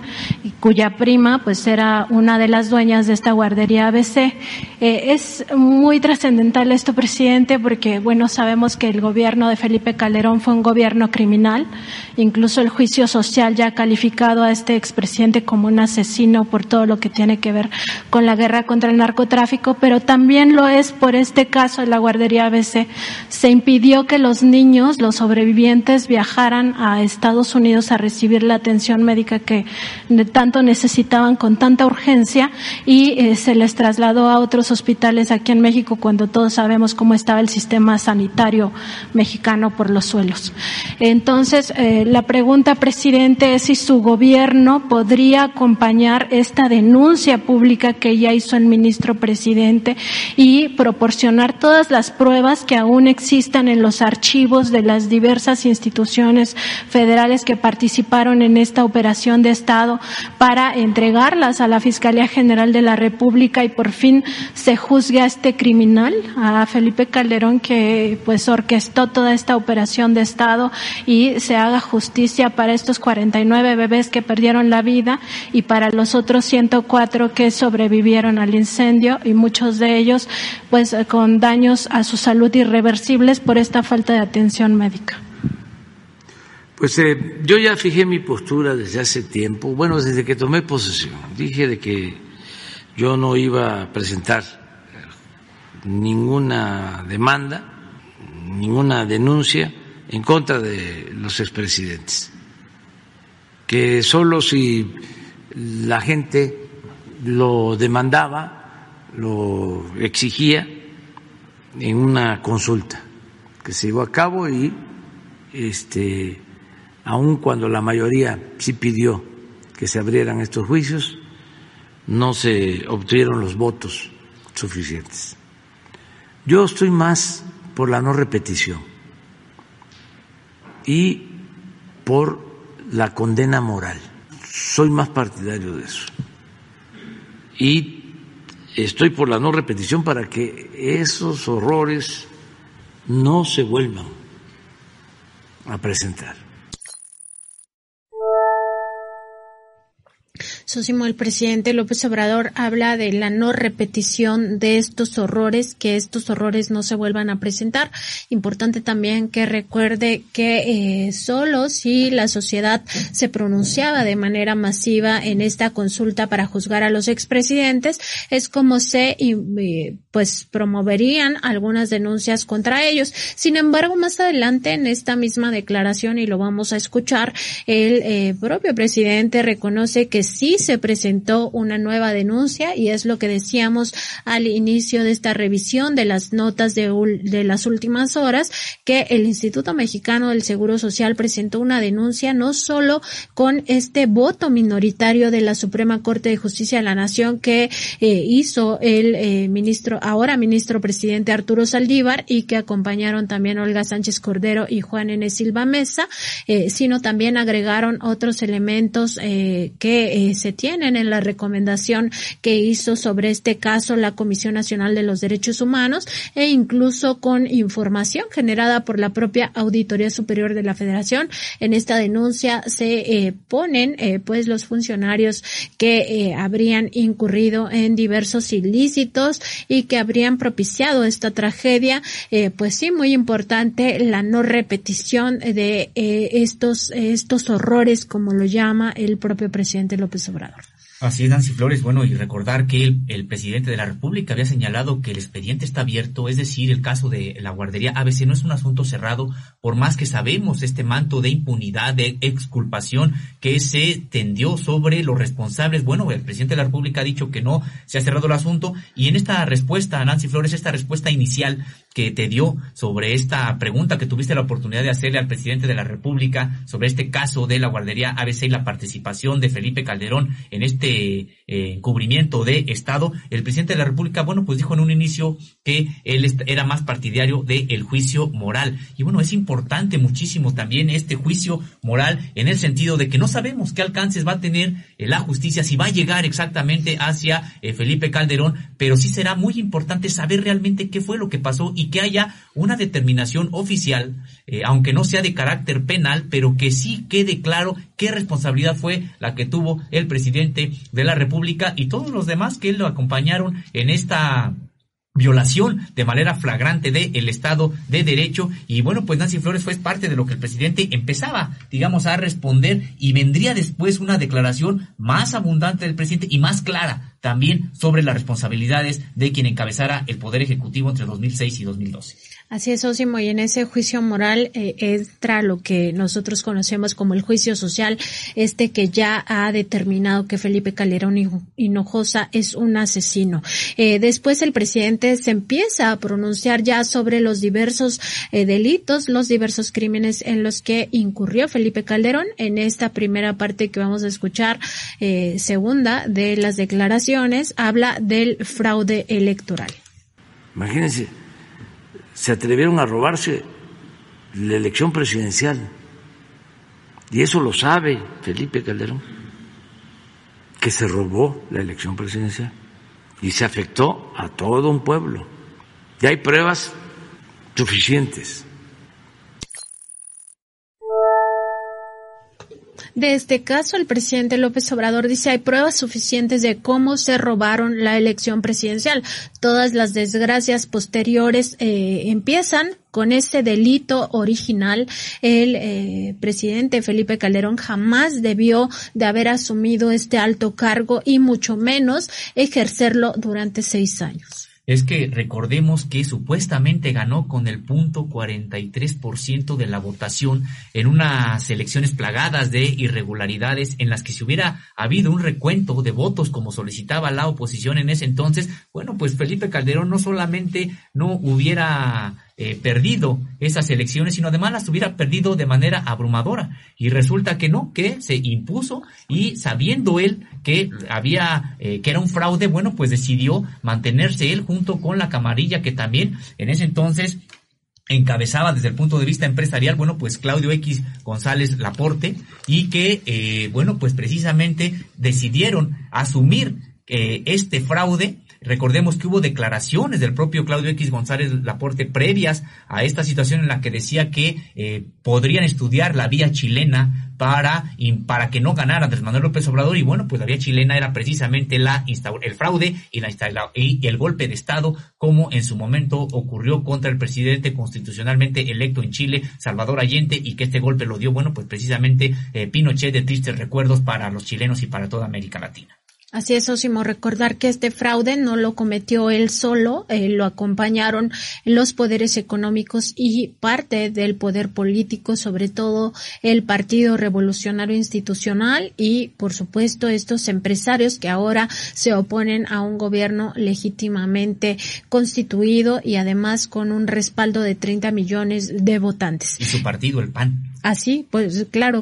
por supuesto. Y, eh, por supuesto, Felipe eh, eh, Vicente Fox, quien estaba en aquel momento en la presidencia, el entonces Instituto Federal Electoral y todas las instituciones que avalaron el Tribunal Electoral del Poder Judicial de la Federación, todos eh, pues eh, operaron para este fraude electoral que es el inicio de los demás delitos. En esta siguiente declaración habla el presidente López Obrador del inicio de la guerra contra el narcotráfico y todas las desgracias que se sobrevinieron con esta eh, declaración de guerra.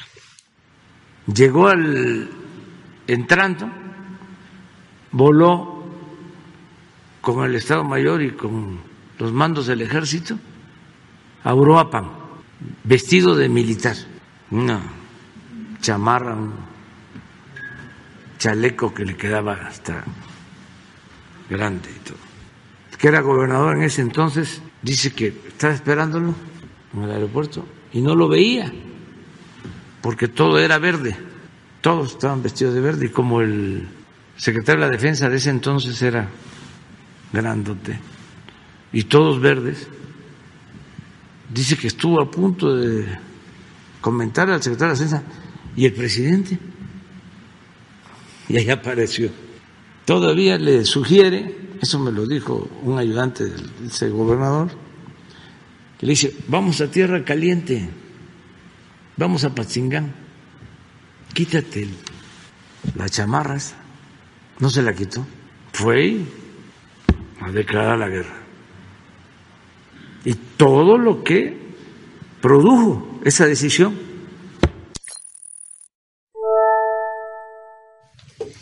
Pues el presidente López Obrador se refiere a esta declaración de guerra allá en Apatzingán y bueno, nada más para dar algunos datos eh, de los daños colaterales que se sobrevinieron de esa guerra, eh, pues eh, se superaron, por supuesto, las cien mil víctimas mortales y esto daba un promedio de más de 30 personas ejecutadas por día. Esa tragedia humanitaria que vivimos en México en aquel periodo, pues llevó a que en los un mil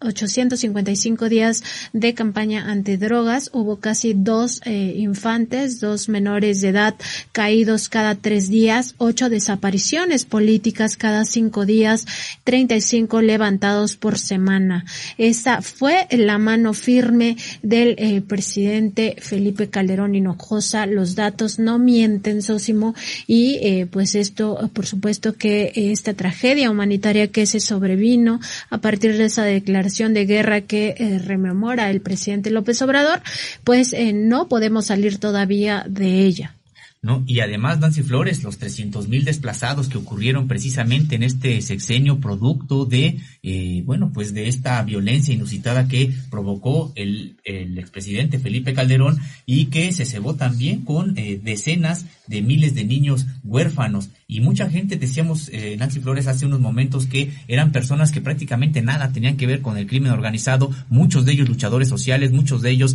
líderes campesinos, líderes comunitarios, que eran también precisamente precisamente desaparecidos y bueno, pues siempre decían que eran saldos de la guerra contra el narcotráfico, además generando esta duda sobre la honorabilidad de quienes desaparecían porque decían en algo andaban. Entonces fue una, un, un sexenio que no tendríamos que olvidar, que dejar pasar eh, y que precisamente por eso es indignante ahora que los medios de comunicación prácticamente hayan sacado de su agenda esta denuncia tan importante que ha hecho el hoy ministro presidente de la Suprema Corte de Justicia de la Nación. Así es, Osimo, en la siguiente parte de esta amplia declaración que dio el presidente alrededor de media hora, pues se refiere a García Luna, a Genaro García Luna, este secretario de Seguridad Pública, quien además estuvo involucrado con el cártel de Sinaloa y con el trasiego de eh, cocaína hacia Estados Unidos. Pero al mismo tiempo, su secretario de Seguridad, García Luna, y no ha querido dar una explicación sobre este asunto. porque hubieron asesinatos, no solo de delincuentes o de presuntos delincuentes, también de personas inocentes. Empezaron a hablar de, usaban un término, daño colateral y la guerra, y perdieron la vida funcionarios y desde luego eh, militares. ¿Qué no se dio cuenta quién era su secretario de Seguridad Pública? ¿Qué no se dio cuenta él, no ordenó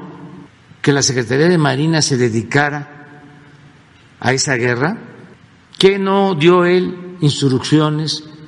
para que se fueran los marinos a entrenar a Estados Unidos?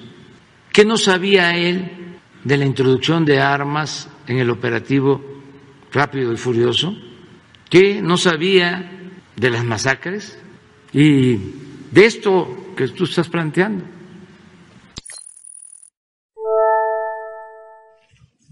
Eso eh, que yo estaba planteando, pues es precisamente esta operación de Estado eh, que orquestó Felipe Calderón Hinojosa para encubrir todos los crímenes relacionados con el incendio de la guardería ABC. Muy importante que en esta declaración el presidente no solo se refiriera a Genaro García Luna y su vínculo con el cártel de Sinaloa, sino también, eh, por supuesto, a toda esta complicidad de Felipe Calderón Hinojosa con autoridades de Estados Unidos, por ejemplo, en la introducción de armas que fueron a dar eh, precisamente al cártel de Sinaloa y que estas han servido para asesinar hasta la fecha a varias víctimas mortales en toda esta ola de violencia que seguimos padeciendo en México. Y también, Nancy Flores, el uso que se le dio a la Secretaría de Marina para prácticamente, eh, bueno, pues exterminar a eh, determinados grupos. Sabemos que no a todos, había, habían cárteles preferidos, pero para exterminar eh, a fuera de la ley, en ejecuciones extrajudiciales. el presidente no lo cita, pero recordamos, por ejemplo, eh, recordar a Nancy Flores cuando fue abatido Arturo Bertrán Leiva, conocido como el Barbas o el jefe de jefes, que era líder del cártel precisamente de los Beltrán Leiva, y cómo se ensañó la, los eh, militares, en este caso marinos, con el cuerpo de este narcotraficante al que le colocaron, lo desnudaron y le colocaron billetes en todo el cuerpo, es decir, en una suerte como si fueran también sicarios, como si fueran también no una eh, institución del Estado mexicano, sino también otros actores en esta misma guerra a las que los llevó eh, Felipe Calderón y que se comportaron incluso precisamente como si fueran sicarios también del narcotráfico o aquel, eh, aquella utilización de estas armas tan letales, minigun, conocida como minigun para acabar con determinados eh, jefes del narcotráfico o simples sicarios y que, bueno, llevaron estos supuestos daños colaterales contra familias. Recordamos cómo alcanzaron a, algunos vehículos, precisamente estas armas tan poderosas que tienen la posibilidad de atravesar concreto y que alcanzaron automóviles en marcha porque no tenían empacho los marinos, en este caso, de atentar contra los objetivos que consideraran y sabían que no iban a tener ningún tipo de eh, consecuencias si es que se llevaban a civiles en esta en esta, en este uso desproporcionado de la fuerza. Vamos a escuchar eh, otra parte de la declaración del presidente donde eh, alerta a todos los ciudadanos mexicanos a estar atentos porque dice el poder atonta. Porque esto nos da una idea de cómo tenemos todos que cuidarnos, porque el poder es una tentación y si no hay ideales y no hay principios, el poder atonta a los inteligentes y a los tontos los vuelve locos, los vuelve prepotentes, les brota el autoritarismo. Sin duda, Felipe Calderón Hinojosa, por supuesto que le brotó este autoritarismo desde el primer día que asumió la presidencia de la República y ya dijimos de forma ilegítima porque no había ganado las elecciones presidenciales de 2006, eh, pues todo su gobierno fue absolutamente autoritario, arbitrario y además eh, pues criminal y una prepotencia Nancy Flores que no nada más ejerció él, sino también sus eh, principales allegados y que llevaron precisamente a la violación masiva de derechos humanos. Sin duda, eh, vamos a escuchar eh, el siguiente fragmento del presidente donde nos habla justo de los derechos humanos. Porque era guerra. Le decían a los altos mandos, ustedes hagan su trabajo y nosotros nos hacemos cargo de los derechos humanos. ¿Y dónde están ahora los que en ese entonces guardaron silencio? ¿Qué dijo Krause de eso? ¿Qué dijo Aguilar Camín? ¿Qué decía Zabludowski? Perdón, finado. López Dóriga, por ejemplo. Loré de Mola. Al contrario, Loré de Mola ayudándole a García Luna y metido con, con los marinos, con lo de la niña Frida, Sofía, este, había un almirante, creo que se apellida Beltrán, que fue el que dijo, aquí no hay ninguna niña con mucho valor, pues este, los eh, reprimieron porque hicieron todo este montaje.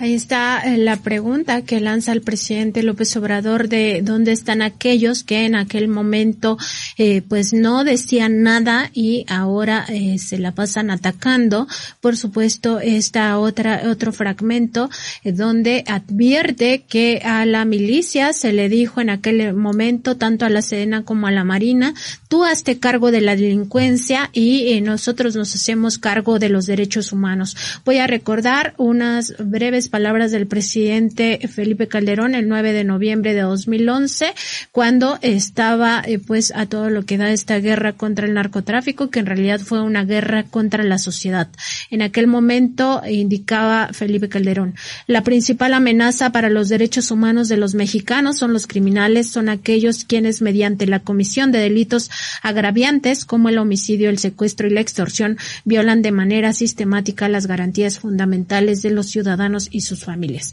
Está comprobado, Sósimo, que eh, pues esto es absolutamente falso y que, eh, o sea, no porque no cometan crímenes los delincuentes, sino porque la violación de los derechos humanos es por parte de las autoridades y en este caso el responsable pues fue Felipe Calderón Hinojosa de todo el baño de sangre que ocurrió en nuestro país. Nancy Flores y destacar esta parte donde prácticamente tuvieron esa vía libre para hacer lo que quisieran, asesinar o pasar sobre quien fuera porque tenían precisamente el poder eh, ejecutivo con la Fiscalía General de la República, esta alianza con el Poder Judicial y también la complicidad de los medios de comunicación para silenciar lo que realmente estaba ocurriendo. Y muy importante también la alianza con el propio crimen organizado, no olvidar que Genaro García Luna estaba aliado al cártel de Sinaloa y que el gobierno, eh, en ese gobierno se potenció la presencia del cártel de Sinaloa no solo en México, sino a nivel internacional, desplazó a los cárteles colombianos y se convirtió en la gran organización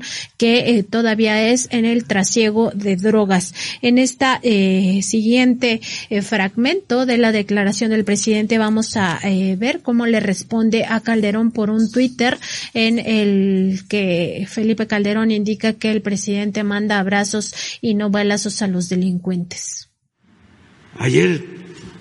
pone en su Twitter, y además es interesante el tema, dice que yo les mando decir a los asesinos abrazos,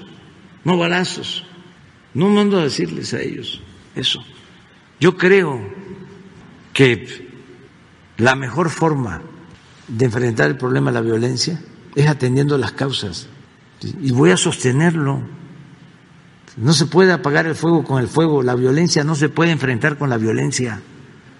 En eso somos distintos. Él y yo. Él piensa que el mal hay que enfrentarlo haciendo el mal yo no sé cómo,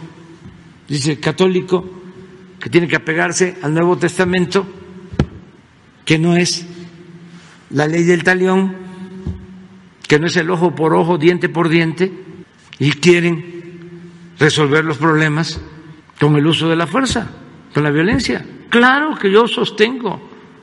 abrazos, no balazos. Si se atiende a los jóvenes, si se dan opciones alternativas, si la gente tiene trabajo, vamos a vivir en una sociedad mejor. De eso no tengo la menor duda. Y en eso discrepamos. Él no está pensando en eso, pero no solo es él, son los conservadores, son millones que piensan de esa manera. Yo no pienso así. Yo sostengo que el ser humano no es malo por naturaleza, son las circunstancias las que llevan a muchos a tomar el camino de las conductas antisociales. Entonces, ¿qué hago? ¿O qué pienso se debe de hacer? Atender las causas, los orígenes de la violencia. Atender las causas es lo que destaca el presidente López Obrador en esta declaración y, por supuesto, que revira al expresidente Felipe Calderón esta parte de la violencia que se generó en su sexenio. Y es que Nancy Flores, bueno, pues era insostenible. ¿Hasta dónde podríamos nosotros llegar en esta prácticamente carrera armamentista que se había desatado entre los cárteles? Recordemos que precisamente esta política errada de Felipe Calderón de supuestamente combatirlos de manera frontal hizo que se generaran cuerpos de sicarios tan letales como los Zetas, como gente nueva o los Salazar del cártel de Sinaloa y que bueno, pues fue cuando precisamente entre comillas se profesionalizó el sicariato en México con prácticamente ejércitos privados. ¿A dónde querían que siguiera precisamente el país con este tipo de política que dio tan malos resultados? Así es, Osimo. En la siguiente declaración vamos a escuchar al presidente criticar eh, que no haya estadísticas tanto de la tragedia que resultó del neoliberalismo como de la tragedia que resultó de esta declaración de guerra supuesta guerra contra el narcotráfico. No han medido, porque el INEGI no va a ayudar en eso, o sea, están metidos en otra cosa. Pero, a ver, cuánta desintegración familiar se originó durante el periodo neoliberal. ¿Dónde están los estudios sobre eso? De eh, niños, huérfanos, jóvenes que crecieron sin padres, sin madres. ¿Cómo están las cárceles? Llenas de jóvenes, de familias desintegradas. Entonces, si eso no lo atendemos, ¿cómo vamos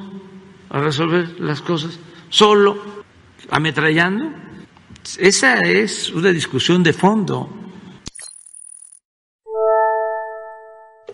Sosimo, y voy a leer un fragmento de mi libro La farsa detrás de la guerra contra el narcotráfico que nos va a ilustrar esto que mencionaba el presidente López Obrador. Eh, en este periodo eh, del empleo de Fuerzas Armadas en labores de seguridad pública se han dado de acuerdo con el gobierno federal, es decir, en aquel periodo del sexenio de Felipe Calderón, para debilitar y extinguir a los cárteles de la droga y a todos los criminales. Sin embargo, estos eh, continuaban sus actividades sin menoscabo en aquel entonces de los 120 mil detenidos por delincuencia organizada en el marco de la eh, supuesta estrategia contra el narcotráfico, solo 1.306 consignados por delitos contra la salud y lavado de dinero en el periodo de enero de 2007 a febrero de 2016, eh, de 2010, perdón, se le acreditaron vínculos con los siete cárteles de la droga entonces vigentes. De estos, únicamente 114 eran integrantes del poderoso cártel de Sinaloa.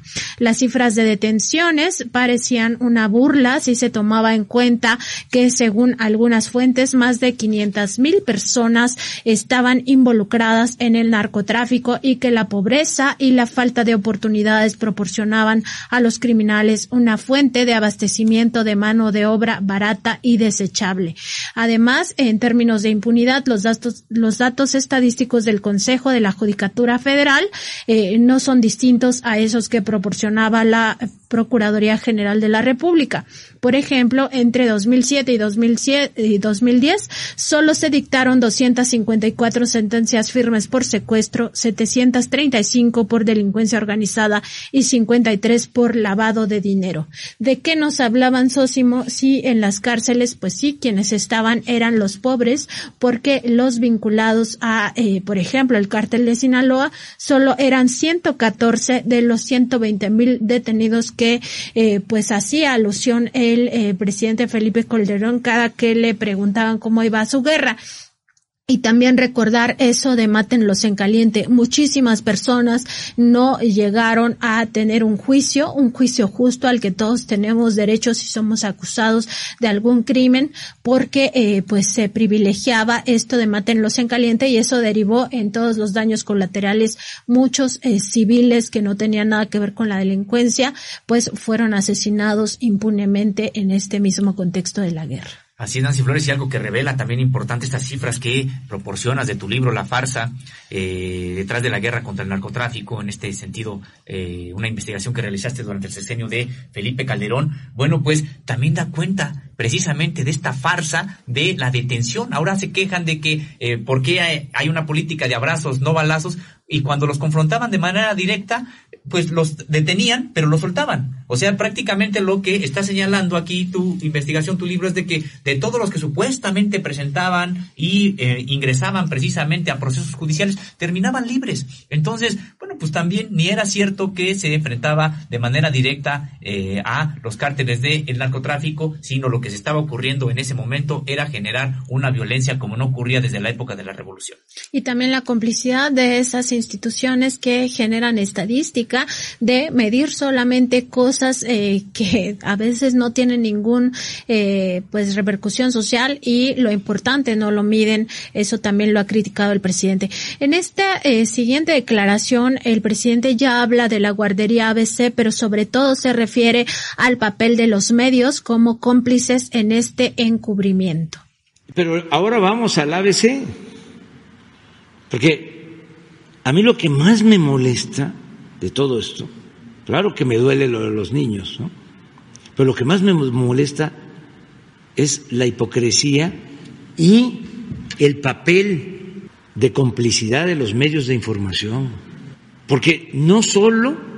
encubrieron este crimen, sino que con la fuerza del gobierno federal lograron echarle la culpa al PRI para que ganara el PAN y ganó el PAN y utilizaron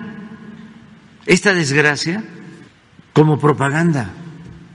O sea, una cosa horrorosa, inhumana, porque no solo se quedó en la parte de la impunidad, sino todavía lo usaron con propósitos políticos electorales.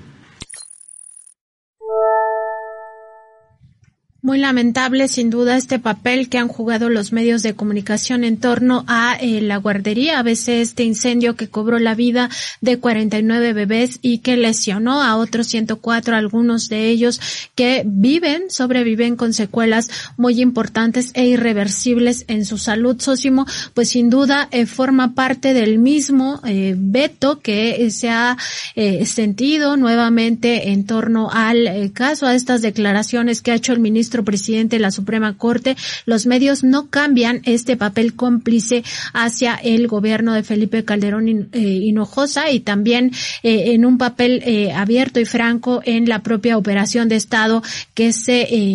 ejecutó en aquel momento para ocultar la verdad. Y luego lo que señala también el presidente Nancy Flores, si me lo permite, sobre la participación del gobierno federal panista para imponer en el gobierno del estado a otro personaje que después eh, se revelaría como uno de los peores gobernantes que ha tenido el estado de Sonora. Nos referimos a Guillermo Padres, que incluso tuvo que estar en la cárcel respondiendo a los desvíos de recursos que realizó durante su administración. En esta conferencia, el presidente también recordó las palabras de eh, Moreira, quien eh, se refirió a este tema de cómo el presidente Felipe Calderón Hinojosa ordenaba asesinar a las personas en vez de juzgarlas conforme a la ley.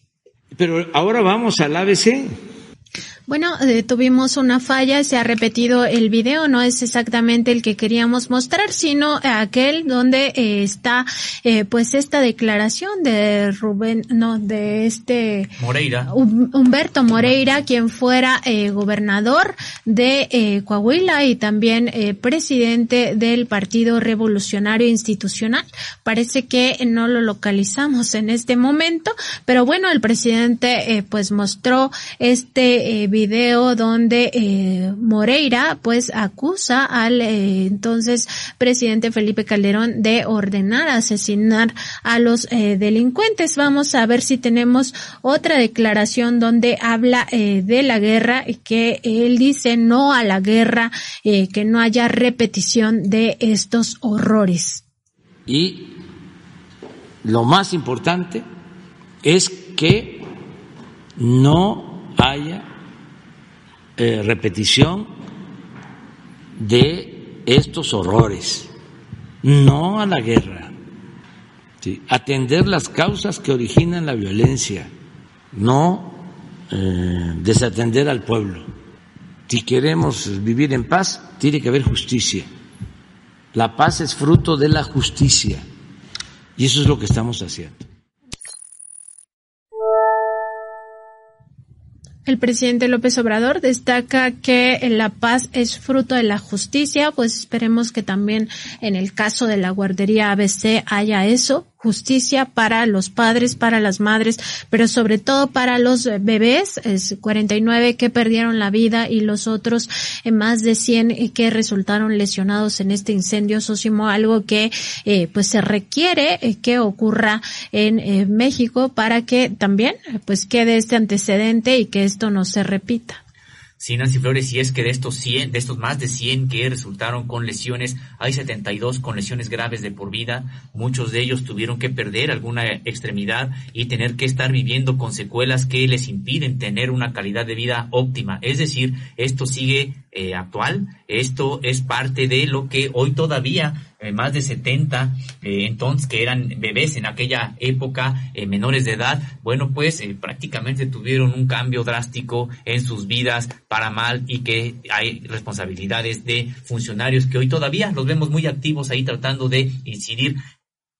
incidir en política. Y Nancy Flores, bueno, esta parte del video que ahorita no pudimos reproducir y que tiene que ver con las declaraciones de Humberto Moreira, bueno, pues recordar que este eh, político priista le espeta al, al expresidente Felipe Calderón que él sabe exactamente la manera de conducirse porque tuvo la oportunidad de cuando uno era mandatario estatal y el otro federal, bueno, pues saber de qué manera pensaba el uno del otro y que, eh, de acuerdo con Moreira, Felipe Calderón le confió que él, más que juzgar a quienes eh, supuestamente participaban en la delincuencia organizada, de lo que se trataba era precisamente de exterminarlos. Así es, Osimo. Y el Instituto Mexicano del Seguro Social ha hecho un recuento de eh, cómo eh, eh, las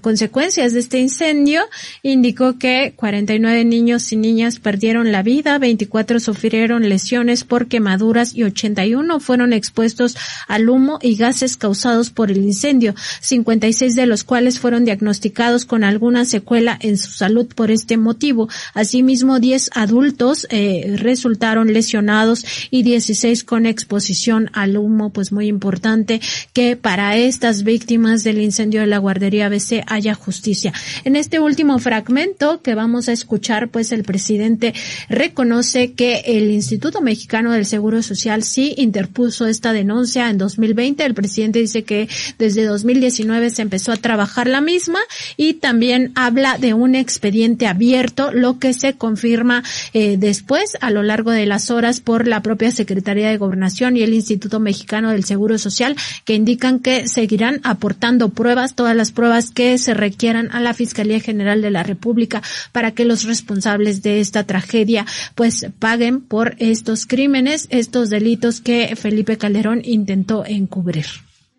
presidente, la operación de Estado, pues, eh, no solo fue acompañada por ocho ministros, ¿no? Con excepción del ministro presidente Arturo Saldívar, de la ministra Olga Sánchez Cordero y del ministro Juan N. Silva Mesa, el resto, pues, encubrieron eh, todo este asunto y eso permitió que todos los eh, responsables de los diferentes crímenes que se cometieron en esta atención al incendio, pues quedaran en la impunidad total, ¿no? Eh, más allá de eso, presidente, en la Fiscalía General de la República está el expediente abierto. Entonces, preguntarle si la Fiscalía le pide a su gobierno colaboración para eh, documentar toda esta operación de Estado que debería de estar en los archivos, no solo del Instituto Mexicano del Seguro Social, sino incluso en los archivos del CISEN, de la propia sección segunda del Ejército, que es la encargada de la inteligencia militar, en los propios archivos de la Secretaría de Seguridad Pública, eh, si ustedes colaborarían con esa investigación de la Fiscalía General de la República en caso de que así se lo solicitara. Bueno, lo que este, debe saberse es que en reuniones que hemos tenido con los padres de los niños, de los bebés, eh, se hizo el compromiso, porque ellos lo plantearon, de que se presentara una nueva denuncia.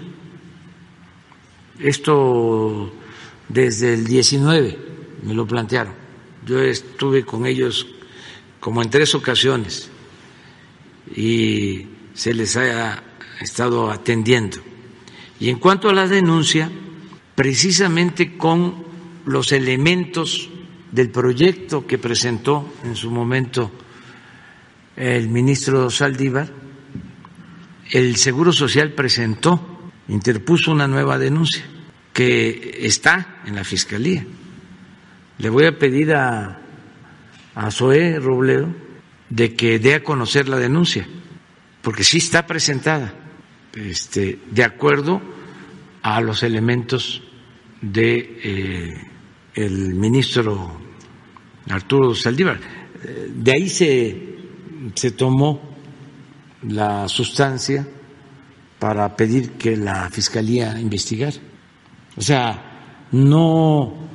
eh, está cerrado el caso, es un expediente abierto.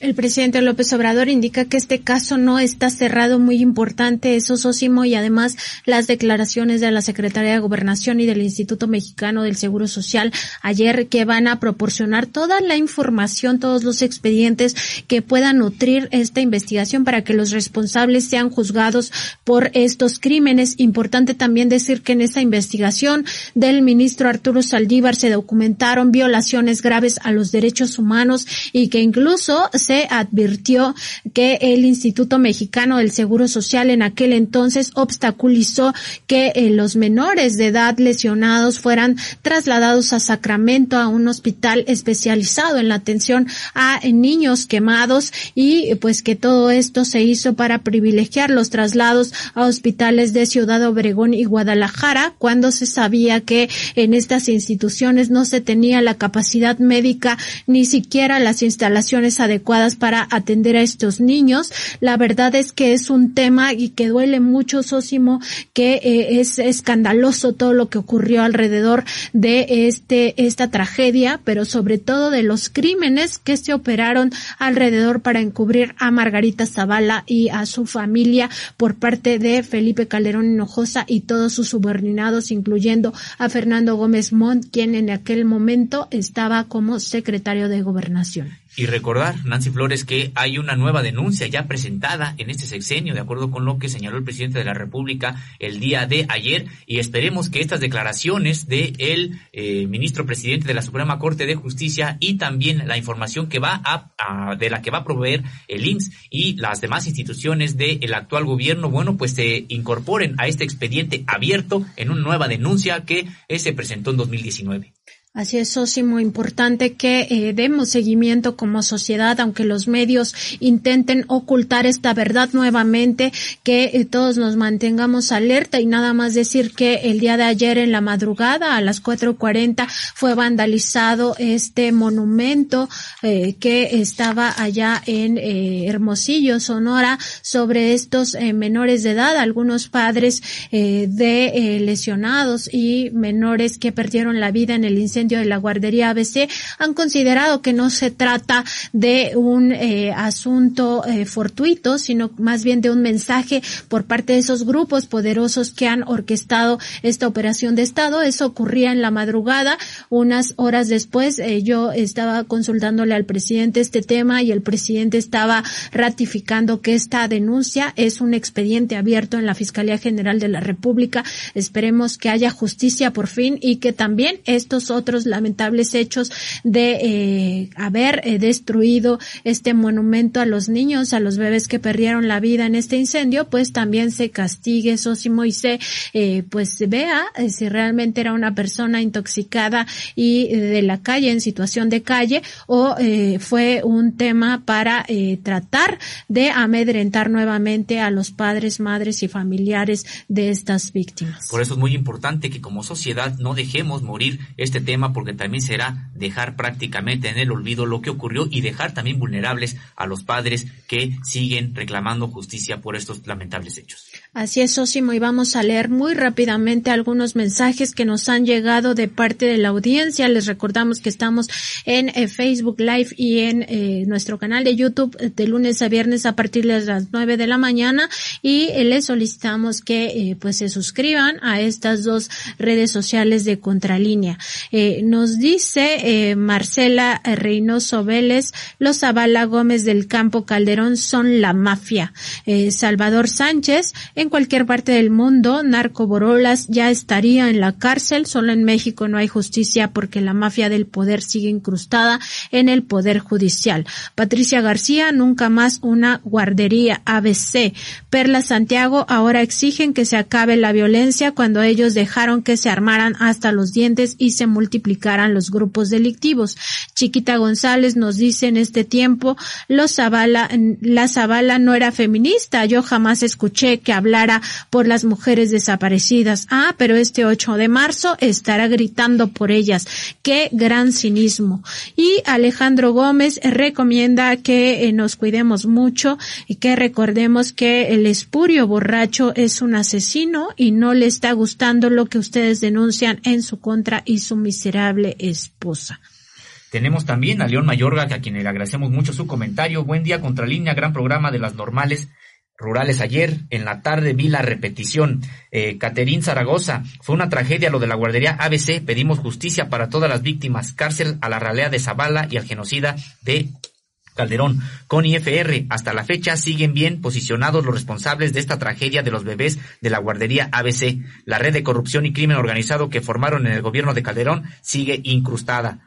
eh, Strength Smart nos dice, ¿por qué hasta ahora el, el, el ministro Saldívar lo dijo? ¿Por qué no lo dijo en 2018 para que ya se hubiera hecho justicia? Es un tema muy doloroso porque eran inocentes y bebés. Bueno, el, el ministro presidente ha dejado constancia ya desde antes en la propia resolución y en también declaraciones ya a la prensa, aunque sí en efecto ahora fue más abundante en detalles. Socio, nada más permíteme comentar. De hecho, en 2010 el eh, ministro Arturo Saldívar eh, en tres, tres días llevó esta discusión donde señalaba eh, todo esto con excepción de la operación de Estado. Es decir, el ministro presidente ha estado toda su carrera judicial en la Suprema Corte de Justicia de la Nación insistiendo por justicia. No eh, volquemos la mirada hacia alguien que sí ha buscado justicia. En este caso, el ministro Arturo Saldívar sí lo ha hecho, ha acompañado a las víctimas, me parece de una forma muy valiente y eh, pues es impreciso decir que lo dice hasta ahora. Eso es falso, es parte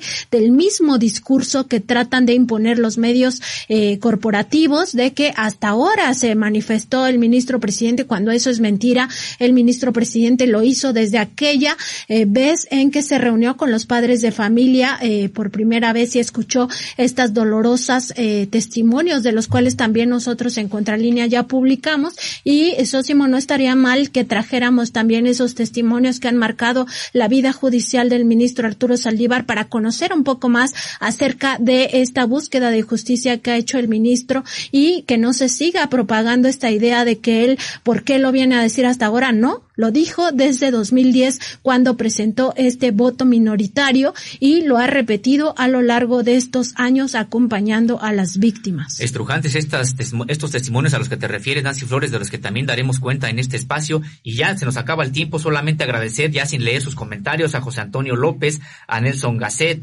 a Charo Charo, a Araceli Hernández, a Ángel Sol y a otros tantos que disculpen que no los mencionemos, pero agradecemos muchísimo su eh, confianza en este espacio, su participación que para nosotros es muy importante. Y antes de finalizar este programa, los invitamos a que mañana sintonicen eh, pues esta transmisión porque vamos a tener el eh, tema de las operaciones fraudulentas en City Banamex y también la entrevista exclusiva con Raúl Salinas de Gortari acerca de estas operaciones que también hizo en este banco que ahora eh, pretende nuevamente vender su sucursal Banamex Citigroup en México. Pues importante que revisemos también este otro tema, Sósimo, y con esto pues cerramos eh, nuestro programa agradeciendo a nuestros compañeros en la producción. Sí, Javier Alvarado, Indra Círigo, Jordana González, Carlos Sánchez, muchas gracias por haber estado con nosotros. Los esperamos el día de mañana. Hasta mañana.